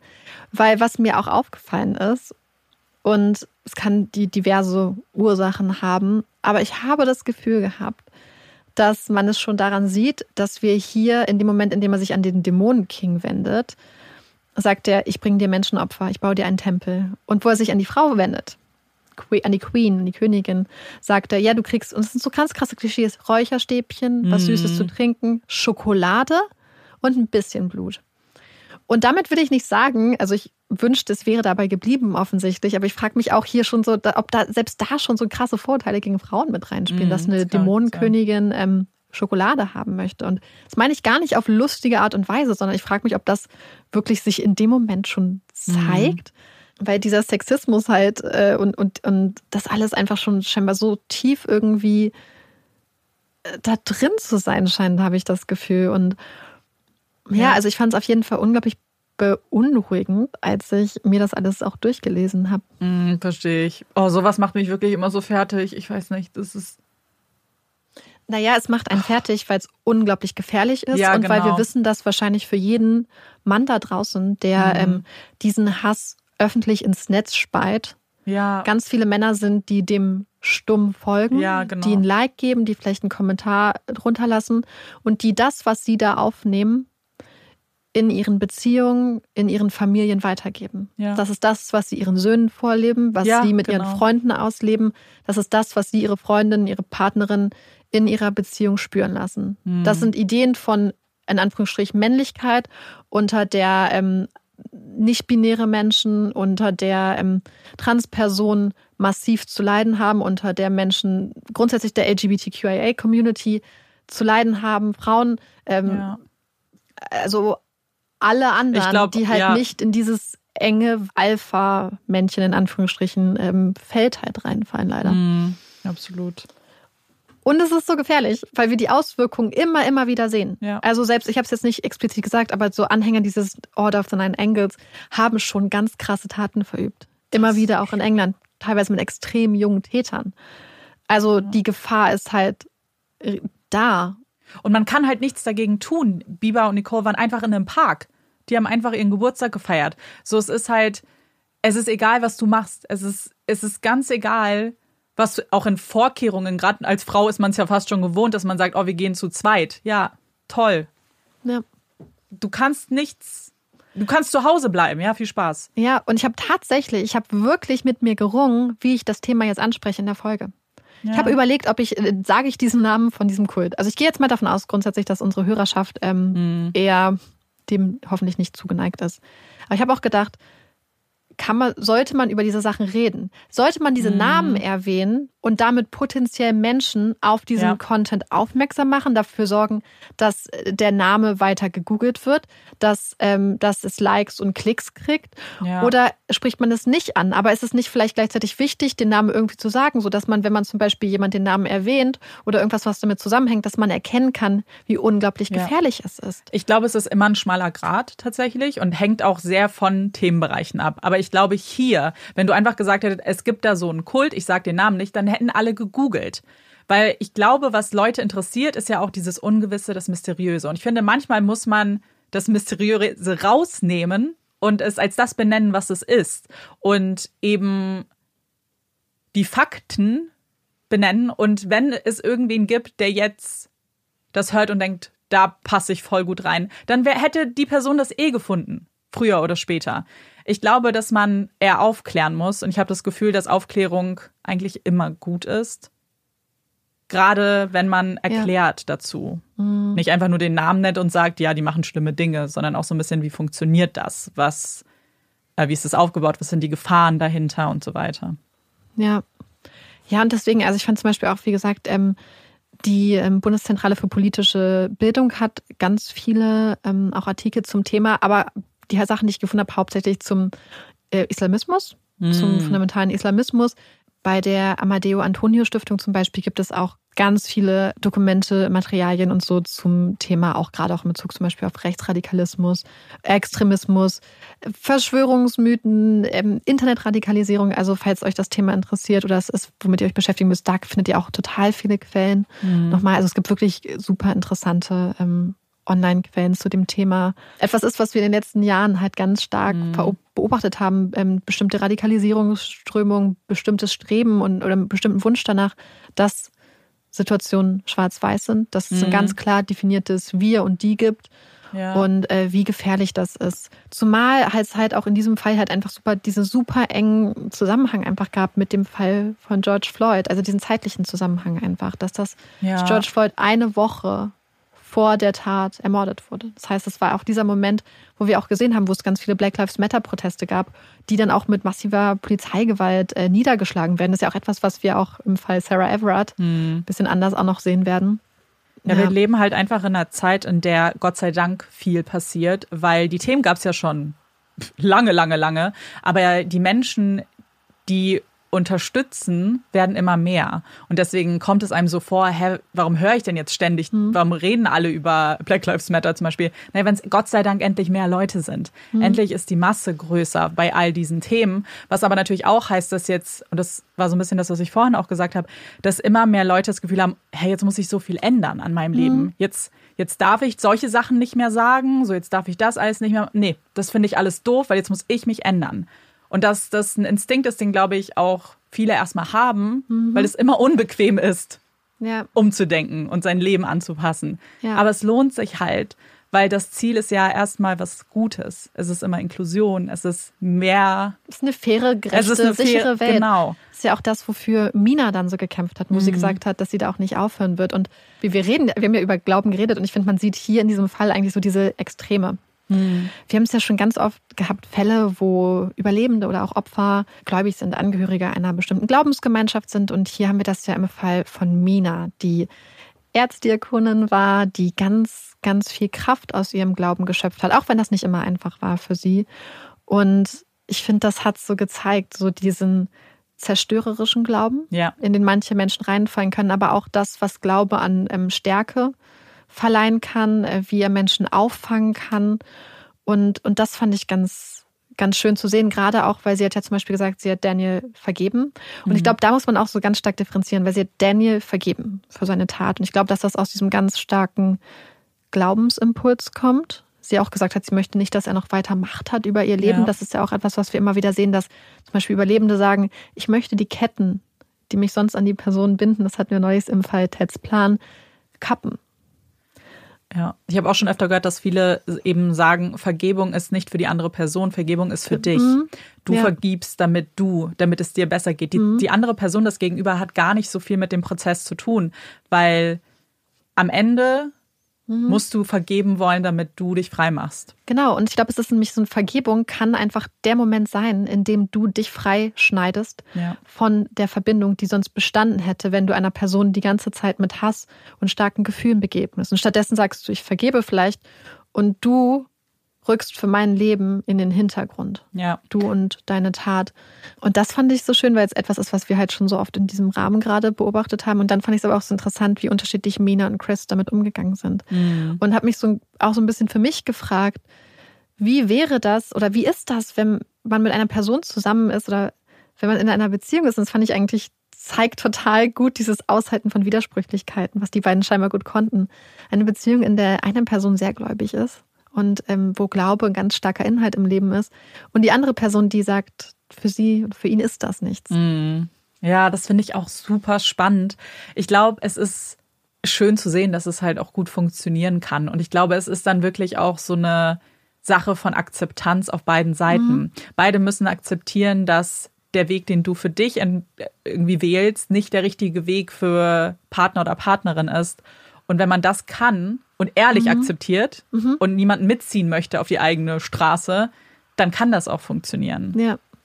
Und das fand ich total beeindruckend, weil ich, ich, ich weiß nicht, ich habe das Gefühl, ich hätte sonst grundsätzlich immer so gedacht, das ist eine von diesen Grundsachen, wo man vielleicht eigentlich auf einer Wellenlänge sein Ja. müsste. Und bei den beiden habe ich das Gefühl, dass sie eigentlich das total krass demonstrieren, genau diese vielleicht auch Widersprüche und Differenzen aushalten und trotzdem ein unglaublich starkes Ja. Paar sind, weil die Dokumentation, die Stacey Dooley gemacht hat, Stacey Dooley ist auf Minas Wunsch hat sie diese Dokumentation gemacht. Sie wurde von der BBC in Auftrag gegeben und Mina hatte sich gewünscht, dass Stacey Dooley das macht. Und sie ist ja eine super empathische Person, die ganz ähm, einen ganz menschlichen Blick, einen ganz, ganz ja, empathischen Blick einfach auf Situationen hat. Und du, diese Dokumentation bespricht den Fall, legt aber gar keinen Wert auf die Tat, legt keinen Wert auf Daniel Hussein oder auf die Täter, sondern verfolgt eigentlich, wie ich finde, ist einfach so ein Porträt der Liebe auf gewisse Art und Weise. Ein ganz beeindruckendes Porträt von Mina und Chris, ein Porträt von einer Familie, ein Porträt auch von, ähm, von Nicole und Bieber, die in einer ganz tollen Szenen gezeigt werden, weil zum Beispiel Nicole und Adam haben auch ähm, viel, zum Beispiel Videos zusammen aufgenommen, haben Sachen geschrieben und performt und das sieht man auf einmal, sieht man diese Menschen, die man sonst vielleicht nur so aus Fotos kennt von irgendwelchen Zeitungsartikeln, auf einmal wie Nicole tanzt, wie sie, wie, wie Mina, ähm, wie Bieber in die Kamera lächelt und auf einmal sieht man so viel mehr und ich fand das so schön und so bewegend und wie diese Eltern damit umgehen, ist, ähm, hat mich einfach nur, also ich musste ganz oft weinen, als ich die Doku geguckt habe. Es war einfach nur unglaublich beeindruckend und hat mich richtig doll mitgenommen. Ja, verstehe ich voll. Ich, das muss einfach richtig emotional auch gewesen sein. Ja. Und umso wichtiger, gerade nach dem, was halt nicht passiert ist, fand ich es einfach wichtig, dass hier eine Dokumentation ist, die genau das, diese Menschlichmachung eigentlich nochmal ja. noch mal nachholt. Ja, absolut. Danke, dass du uns den Fall mitgebracht hast. Ich glaube, du hast es jetzt schon angedeutet, aber vielleicht auch nochmal um klar zu sagen, dass Sarah Everard auch noch kommt. Ich weiß nicht, ob es mein nächster Fall ist oder danach, aber, aber ich will auf genau. jeden Fall machen. Ähm, ich hatte nämlich als, das ist eigentlich so spannend, weil du es auch nochmal angesprochen hast, aber als Marike gesagt hat, sie will Sarah Everard machen, war ich so, oh krass, den kenne ich, also der Name, aber ich weiß nicht ja. so viel, was, was passiert. Ähm, aber ich finde es eigentlich sehr, sehr gut, dass wir den jetzt zuerst gehört haben und bin trotzdem auch gespannt auf Sarah Everard, wie viele von euch auch, denen sicherlich der Name auch ein Begriff ist. Bevor wir jetzt gleich weitermachen mit dem zweiten Teil unseres Podcasts, kommt hier erstmal ein kleines bisschen Werbung. Wir freuen uns sehr, heute wieder über Hello Fresh sprechen zu dürfen. Es war nämlich wieder soweit. Wir durften durch diesen tollen Rezeptekatalog äh, stöbern und uns wieder Rezepte aussuchen. Und ich liebe diesen Prozess einfach so sehr, weil es eine riesengroße Auswahl gibt, auch von vielen veganen und vegetarischen Rezepten. Und was ich immer ganz gerne mache, wenn ich mich entscheide, ist irgendein Rezept zu nehmen von etwas, was ich so einfach nicht kochen würde. Also ich challenge mich immer ganz gerne Diesmal habe ich mir das Thai Curry Risotto mit Kaiserschoten und Pilzen rausgesucht. Denn ganz ehrlich, ich glaube, ich kann an einer Hand abzählen, wie oft ich schon Risotto selber gemacht habe in meinem Leben. Aber ich liebe das in Restaurants zum Beispiel. Deswegen freue ich mich sehr darauf, das jetzt zu kochen, weil was oftmals passiert bei HelloFresh-Rezepten ist, dass es mir dann so gut schmeckt, dass ich es danach super oft nachkoche, manchmal auch mit anderen Zutaten. Es ist also auch äh, Inspiration für später. Genauso geht's mir auch. Ich habe mich diese Woche auf jeden Fall auch für ein Gericht entschieden, das ich einfach total liebe, und zwar die Röstkartoffel mit Kräuter-Seitlingsrahmen. Und witzig, ich habe auch gerade gesehen, das ist tatsächlich auch ein Bestseller. Ich kann total verstehen, warum. Ich finde, das ist einfach so ein richtiges Comfort Food. Und weil es jetzt ja doch noch ein bisschen äh, kälter gewesen ist die letzten Tage, hat das total perfekt in meine Stimmung gepasst. Das Rezept habe ich mir auch ausgesucht. Ich fand, es klang nämlich richtig gut. Und ich liebe diese kurzen kleinen Sticker, wie gerade so Bestseller. Oftmals gibt es dann noch Express, wenn etwas zum Beispiel besonders schnell geht. Oder so Familienrezepte. Die liebe ich nämlich auch, weil die sind sehr, sehr simpel. Und da ist manchmal so verstecktes Gemüse drin manchmal muss ich es wirklich vor mir selbst auch verstecken, wie von einem Kind. Und wenn ihr jetzt auch Lust bekommen habt, HelloFresh zu testen, dann benutzt doch auf jeden Fall unseren Code HFPuppies. Da könnt ihr nämlich einfach richtig viel sparen. Und zwar aus Deutschland bis zu 90 Euro, aus Österreich bis zu 100 Euro und wenn ihr in der Schweiz lebt, bis zu 140 Schweizer Franken. Und was richtig cool ist, normalerweise war dieser Code immer für Neukundinnen gültig. Jetzt ist er aber auch für ehemalige Kundinnen gültig, die vor mindestens drei Monaten gekündigt haben. Also, schaut in unsere Shownotes vorbei, da haben wir den Link und den Code auch nochmal für euch notiert und wir wünschen ganz viel Spaß beim Kochen. Und das war's jetzt auch mit der Werbung. Damit wir aber noch ein kleines bisschen mehr aufatmen können, kommt hier unsere Puppy Break! Yay! Und in dieser Puppy Break soll es nochmal um Elefanten gehen. Wir hatten schon eine Elefantenbaby-Break. Diesmal möchte ich aber über einen Mythos sprechen, den ich persönlich kannte. Und zwar soll es um die Elefantenfriedhöfe gehen. Ich bin sicher, wer König der Löwen zum Beispiel geguckt hat, kann sich an die Szene erinnern, wenn Simba und Nala diesen Elefantenfriedhof betreten. Und das ist ja ganz gruselig. Und dann kommen die Hyänen und dann ist Drama. Und tatsächlich ging man irgendwie eine Zeit davon aus, dass es so etwas wie Elefantenfriedhöfe gibt, dass Elefanten, wenn sie merken, dass sie sterben, sich dann an einem bestimmten Ort versammeln und dann da sterben, weil es eben immer wieder so Orte gibt, bei denen man besonders viele Elefantenskelette findet. Und dann dachte man, das ist die Erklärung dafür. Mittlerweile weiß man, dass das nicht die Wahrheit ist, sondern dass das Ganze mit den Zähnen der Elefanten zusammenhängt. Und zwar haben Elefanten das Glück, dass ihre Zähne ein paar Mal nachwachsen in ihrem Leben, aber irgendwann ist dann damit auch Schluss, meistens wenn sie so 50, 60 Jahre werden und dann haben sie eben keine Mahlzähne mehr, können also viele Dinge nicht mehr essen. Das heißt, was passiert ist, wenn es eben ältere Elefanten gibt, dann müssen sie sich andere Lebensräume suchen, in denen es eben Wasser gibt und andere Nahrung, die sie trotzdem dann zu sich nehmen können, ohne diese Zähne besitzen zu müssen. Und deswegen gibt es halt immer wieder Orte, wo es dann viele Elefantenskelette gibt, weil eben das ein Lebensraum war für ältere Elefanten, die nicht mehr kauen konnten. Ich finde, es ist ein unglaublich niedlicher Puppy-Fact. Ich finde es gleichzeitig aber auch sehr traurig, weil mich dass, dass die Elefanten dann sterben, sehr traurig macht. Das passt ein bisschen zu unserer ähm, Folge 2 bei Olaf, die wir jetzt gleich aufnehmen, zum Thema Älterwerden. Stimmt. Aber ich habe Amanda gezwungen, noch einen zweiten Fakt zu machen, weil ich wollte nicht, dass wir mit so einem traurigen Fakt aufhören. Ja, Marike war richtig traurig, als sie das so erzählt hat, weil es ist natürlich traurig, weil Friedhof und Sterben ist einfach traurig. Ich fand es super, super spannend, aber deswegen werfe ich jetzt noch einen, einen fröhlicheren Fakt rein. Und zwar, der so ein bisschen mit dem Beginn des Lebens zu tun hat bei Elefanten. Elefanten sind erstmal wahnsinnig soziale Tiere, die wirklich auch soziale Strukturen haben und unter anderem auch Berufe haben. Zum Beispiel gibt es immer wieder Kindergärtnerinnen unter Elefanten, die dann zur Aufgabe haben, auf die ganzen kleinen Babys aufzupassen, während andere Tiere, alle erwachsenen Tiere, dann auf Nahrungssuche gehen. Und dann ist da halt eine erwachsene Elefantenkuh, die sich um die ganzen kleinen Kinder kümmert. Und es gibt auch zum Beispiel Hebammen. Wenn ein Baby auf die Welt kommt, dann sind ganz oft andere weibliche Elefanten dann da und helfen dann mit der Säuberung des äh, frisch geborenen Elefanten, auch um die Mutter und stehen dann da und unterstützen die Mutter. Das, das finde ich richtig schön. Ich auch. Und irgendwie, ach, ich finde es einfach wirklich so Tierfakten und so wie Tiere so miteinander umgehen, ist einfach so cool. Und so beeindruckend. Ja. Ne? Voll. So, kommen wir zu Empfehlungen. Marikes Gesicht sagt mir schon, dass sie vergessen hat, dass wir Empfehlungen in diesem Podcast machen. Nee, ich habe mir ähm, tatsächlich Gedanken gemacht gehabt. Oh. Weil ich möchte mich einfach eure Empfehlung weitergeben. In der letzten mm. Folge hatten wir ja gefragt, welche Bücher ihr empfehlen könntet, die in Deutschland spielen. Möglich am liebsten mit mindestens einer äh, äh weiblichen Hauptperson. Ähm, und so Krimis mit so ein bisschen so lokal ähm, ich weiß es nicht. Ja. Also die einfach so einen so, so lokalen Bezug hatten. Und da habt ihr ja einige genannt. Und die werde ich jetzt einfach mal ähm, durchgeben. Ein paar habe ich schon angefangen zu lesen oder schon durchgelesen. Ich gebe jetzt aber einfach mal das durch, was ihr so empfohlen habt, ganz ungefiltert. Und zwar sind es einmal die Bücher dann von Romy Völk, das sind so die Elbmarsch-Krimis.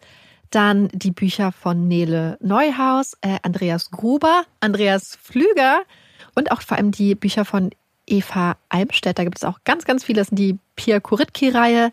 Und äh, ja, ich hoffe, dass ich jetzt keinen vergessen habe. Ich glaube, ich habe mhm. bestimmt einige vergessen.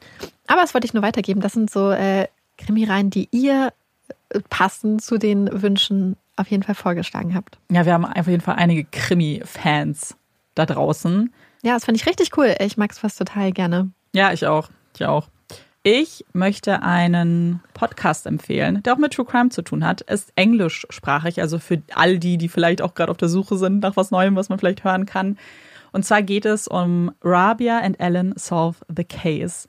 Ein Podcast, der, den ich vor allem wegen Rabia höre. Sie kennt bestimmt der ein oder andere. Sie ist ganz, ganz doll beteiligt ähm, in dem Fall von Adnan Sayed und hat auch einen anderen Podcast, der Undisclosed heißt, bei dem es um ganz viele vermeintlich, muss man ja dann immer sagen, äh, Fehlurteile geht und wie man vielleicht helfen kann, äh, dass diese Personen auch wieder frei kommen. In diesem Podcast geht es aber um ein bisschen was anderes, was ich aber ein spannendes Konzept fand. Und zwar gehen die beiden mit Gästen und ähm, auch manchmal Experten und Expertinnen sehr bekannte True Crime Fälle durch. Also Fälle wie Scott Peterson waren schon da, John Benny Ramsey. Was ich aber besonders einzigartig fand, ist, dass man total gemerkt hat, wie wie gut die sich mit diesen Fällen auskennen, weil ich in diesen Folgen, die gar nicht so lang sind, so viele Dinge gehört habe, die ich noch nie gehört habe, wenn ich von diesen Fällen irgendwie was mitbekommen habe. Und es sind nun mal bekannte Fälle. Gerade bei Scott Peterson war ich so schockiert, weil ich das immer so verbucht habe als na klarer Fall. So komplett, na klar, alles spricht dafür, dass er es war. Und sie haben dann so viele Informationen genannt, die das so ein bisschen ins Wanken gebracht haben. Und das mag ich persönlich sehr gerne, weil ich wirklich das Gefühl habe, manchmal hört man so bekannte Fälle und denkt, man weiß alles. Und dann hörst du eine Sache und bist so, ja, okay, noch nie davon was mitbekommen. Und das hat auch in mir so ein bisschen die Lust geweckt, vielleicht auch hier über bekanntere Fälle zu sprechen. Ja.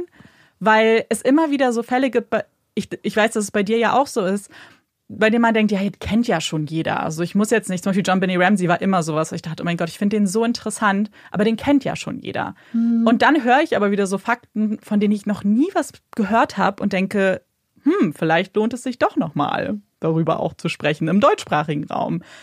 Könnt ihr mal sagen, was ihr davon halten würdet? Ich bin ähm, auf jeden Fall dafür, ich habe es ja schon gesagt, ich, ich wünsche mir das total. Äh, Gerade John Benet zum Beispiel. Ich glaube, da gibt es so ein bisschen, so einige Fälle, die ihr euch auch gewünscht mhm. habt, die wir, wir haben auch überlegt, ob wir wieder mal ein paar äh, ungelöste Fälle zum Beispiel auch zusammen ja. machen. Vielleicht auch ein paar berühmte. Aber John Benet würde ich sehr gerne von dir mhm. hören. Ich hätte auch einfach Lust darüber, halt so zu reden, so spekulieren. Amanda Und würde auch gerne The Staircase haben. Der Staircase muss aber Marike machen. Das habe ich ihr wirklich. Ich hänge ihr in den Ohren. Ihr könnt mir jetzt, könnt mich jetzt unterstützen. Du musst kurz erklären, Marike. warum, weil sonst werden alle Leute schreiben, aber Amanda könnte den Fall so gut nee, machen. Es hat einen also, Grund. Es hat wirklich einen großen Grund auch. Also, und vielleicht ist es auch gut darüber zu sprechen, weil wir immer wieder so Fälle sehen, bei denen wir merken, dass zum Beispiel so Staatsanwälte und so so ein Bias haben, also so voreingenommen sind und dann nicht mehr wegkommen. Und ich habe das bei diesem Fall ich bin einfach so, ich kann, ich komme nicht weg davon, dass ich so voreingenommen bin und meiner Meinung so sicher bin, dass ich, ich habe wirklich diesen Fall auch schon auch so manchmal, also nicht recherchiert für den Podcast, aber ich dachte, oh, ich gucke jetzt nochmal neu. Zum Beispiel, als die neue Serie kam, nachdem es die Doku gab. Und ich konnte es nicht gucken, weil ich war einfach, ich weiß nicht, ich krieg das nicht hin. Aber ich meine, also ich finde das ja, also ich sehe das ja ein bisschen anders als Amanda, nämlich mhm. weil ich glaube, dass es auch manchmal einfach Fälle gibt, wo man ja. einfach eine Meinung hat und ja. das eine gefestigte Meinung haben. Ich finde, es ist ein Unterschied, ob du am Anfang, wenn es noch wenig Informationen gibt, schon eine gefestigte ja, Meinung hast und dann Sachen nicht mit einbeziehst oder ob du anhand von unglaublich vielen verfügbaren Informationen eine gefestigte Meinung hast. Ich finde, das sind mhm. zwei komplett unterschiedliche Dinge.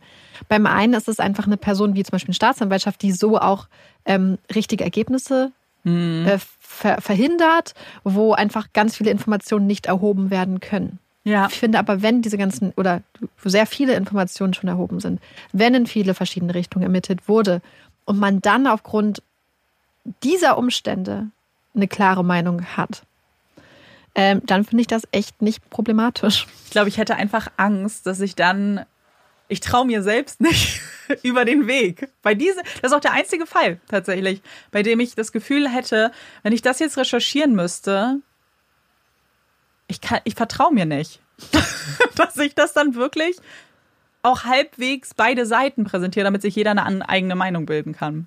Das habe ich sonst nie. Hier schon. Ja, aber ich habe gerade gedacht, vielleicht sollten wir noch mal eine, ähm, eine Umfrage machen, mhm. äh, welche berühmten ja. Fälle ihr euch wünschen würdet, von uns behandelt und vielleicht auch ähm, sowohl gelöst als auch ungelöste. ungelöste. Voll. Das würde mich auch interessieren. Hast du einen Hot oder Cold Tag? Also ich Gar möchte, keine Überleitung. Eiskalt. Ich, es war eiskalt. Ich möchte versuchen, diese Kategorie, weil es eigentlich total gut passt zu dem, was wir gerade bei Zwei bei Olaf mhm. gemacht haben. Zwei bei Olaf ist ja unser Nebenpodcast, wo wir über alle möglichen spannenden Themen reden. Heute, wie gesagt, über das Alter und über das Älterwerden. Die letzte Folge, die wir gemacht haben, war unsere Am I the Asshole-Folge. Sprich, wir haben darüber geredet, beziehungsweise ihr, also unsere Hörerin von bei Olaf, haben uns Situationen geschickt, in denen sie sich nicht sicher waren, ob sie das Arschloch waren oder ob vielleicht die andere Person das Arschloch war. Und darauf haben wir reagiert und so ein bisschen unsere Meinung dazu gegeben ich glaube, es ist bis jetzt eines meiner absoluten Lieblingsformate. Mhm. Amanda und ich haben auch früher immer schon ganz oft uns so Asshole-Geschichten zusammen ja. so angeguckt, weil es gibt es auch ganz viel bei Instagram. Bei Reddit haben wir auch ja. Amanda in der Folge auch alles erklärt. Und wir haben gemerkt, dass das total vielen Leuten irgendwie Spaß gemacht hat. Und deswegen mhm. werden wir diese Am I the Asshole-Folgen jetzt öfters machen. Ja. Wir werden das regelmäßig machen. Und ich habe das Gefühl, dass diese Am I the Asshole-Folgen eigentlich voll viel gemein haben mit Hot Takes. Ja. Wir haben nämlich zum Beispiel in der MIDS-Folge über die Frage geredet, ist es okay, wenn ich auf meiner Party mhm. keine Kinder haben möchte? Ja, stimmt. Das, Spoiler! Ja. Amanda und ich finden, dass das okay ist. Ja. Warum begründen wir es sehr ausführlich in der Folge? Ähm, ja, ich wollte das einmal als äh, kleine Überleitung zu zwei ja. bei Olaf machen, aber einfach, weil ich finde, dass ähm, MIDS so wirklich richtig viele Hot Takes aufgreift. Ja, voll, voll. Also, ähm, wenn ihr Hot Takes mögt, dann schaut da vorbei. Auf jeden Fall. Ich habe auch einen, einen Hot Take, der tagesaktuell ist. Heute ist nämlich der 1. April. Und ich hasse Aprilscherze. Ich wirklich, ich habe ich, als ich das heute gesehen habe, schon wieder, ich vergesse auch immer, dass der 1. April ist. Also es ist nie so, so ein bewusstes Ding, oh mein Gott, morgen ist 1. April. Das merke ich dann immer erst, wenn ich dann ähm, irgendwo durchscrolle und dann irgendeinen Post sehe, der absurd ist. Und Heute war mein Pech, dass der erste für mich nicht offensichtlich absurd war, sondern es war bei Boris Blocksberg, der Instagram-Seite, hat äh, er gemeinsam mit der offiziellen Bibi Blocksberg-Seite einen Post gemacht, dass jetzt endlich eine Folge kommt, wo man quasi erfährt, wie es Boris an der Nordsee geht und dass Bibi halt jetzt einen Ausflug an die Nordsee macht. Und ich war so, oh mein Gott, das muss ja, das wird die beste Folge. Ich frage mich, was die für eine Erklärung jetzt gefunden haben. Und dann gucke ich in die Kommentare und dann steht da, haha, April, April. Und das ist scheiße. Und das hat nämlich auch ein anderer, äh, jemand in den Kommentaren geschrieben, so, hier spielt man mit Gefühlen. Das ist nicht witzig. Ja, der erste Post, den ich gesehen habe, der mich dann auch an die Existenz des 1. Aprils erinnert hat, war, dass es die Benjamin Blümchen-Torte jetzt in vegan gibt. Boah, das ist auch fies. Ja, und, und da war ich auch so, oh, scheiße, Aprilscherz. Ja. Ich mag es auch nicht, weil es ist irgendwie immer so vorhersehbar gleichzeitig. Mhm. Es ist irgendwie nie was Überraschendes. Und, und ich mag auch, ich glaube, ich mag solche Scherze einfach nicht. Weil es ist doch auch nicht witzig. Das ist halt das Ding. Es ist ja kein Scherz. Weil zu sagen, so wer lacht denn? Ah, doch nicht vegan. Hä? Keiner. Das ist halt einfach dieses, es ist halt Marketing offensichtlich, so es ist auch Marketing, was wahrscheinlich in der Schule schon vor 100 Jahren gelehrt wurde. Keine Ahnung, wie lange es den 1. April gibt. Aber ähm, naja, letzten Endes sagst ja. du den Leuten, hey, hier ist was Cooles, was du haben möchtest. Ach, nee, ah, nee. du kriegst es doch nicht. Ja, voll. Und ich meine, so manche Sachen sind dann wieder ein bisschen nostalgisch, so dass Teekanne jedes Jahr irgendeinen ekligen Tee raushaut. So diesmal ist es Eierlikör. Ähm, wobei, vielleicht gab es Leute, die gedacht haben, oh mein Gott, ich liebe Eierlikör, jetzt Tee da mit dem Geschmack. Siehst du, das ist halt ja, cool. Hast uns enttäuscht, Teekanne, danke. So, es ist. Nee. Gehe ich total mit. Ja, oder gibt es Leute da draußen, die richtig gerne 1. April machen, die aufgewacht sind und dachten, jetzt ist, das ist immer meine Sternstunde. Ich komme jetzt und leg, leg, leg alle rein. Ich glaube, die einzige Art, wie es cool wäre, ist, wenn man quasi sagt, oh, etwas ganz, ganz scheißige Sache ist passiert. Ja. Und stattdessen ist aber was ganz ist nicht nur die Sache nicht eingetreten, sondern es ist was ganz Tolles passiert. Also weißt du, dass du nicht nur hast, ah, nee, die negative Sache ist nicht eingetreten, mhm. sondern dass du gleichzeitig auch noch dieses Hoch hast von stattdessen ist was richtig Cooles passiert. Ja, wobei ich mich halt frage, so muss man mit den Emotionen der Menschen so spielen. so, dann kriegst du erstmal einen Schock und denkst dir so, oh mein Gott, so schlimm. Und danach vielleicht verlierst du auch das Vertrauen in die Person. So, ja. weißt du, vielleicht kann das wirklich zu Problemen führen in der zwischenmenschlichen Beziehung. Ich, also, ich sehe da viel Potenzial für Probleme. Deswegen, nee, es ist halt, es ist, nee, einfach ungern. Bin gespannt, was eure Meinungen sind. Ist euch irgendwas auch passiert? Also hat euch jemand reingelegt? Das Oder äh, legt ihr eine Person rein und habt tatsächlich was Lustiges gemacht? Ja, wenn es lustig ist, dann bin ich bei, dann, dann bin ich bereit, mir das anzuhören. Euren Fall. So, wir müssen jetzt weiterziehen zu zwei bei Olaf. Das nehmen wir nämlich jetzt auch noch auf. Äh, Thema ist älter werden. Und wenn euch das interessiert, dann hört gerne bei zwei Olaf rein. Und wenn euch dieser Podcast hier gefällt, dann würden wir uns wahnsinnig über eine Bewertung freuen. Das wäre ganz, ganz, ganz toll. Großes Danke schon an alle, die uns äh, bewertet und weiterempfohlen haben. Genau, das freut ja. uns unglaublich. Und nochmal eine Erinnerung, am besten noch zu Instagram gehen, weil am 9. April announcen wir was. Und es wird ja nicht nur announced, das ist die Sache. Das ja, meinte ich vorhin mehr. Das ist mehr es als ein mehr. Announcement bei Instagram. So, jetzt aber genug. Wir beenden diese Folge. Wir hoffen, sie hat euch gefallen. Danke, dass ihr uns zugehört habt. Es wäre toll, wenn ihr uns auch nächstes Mal zuhört. Ich bin Amanda. Ich bin Marike. Und das ist Puppies and Crime. Tschüss.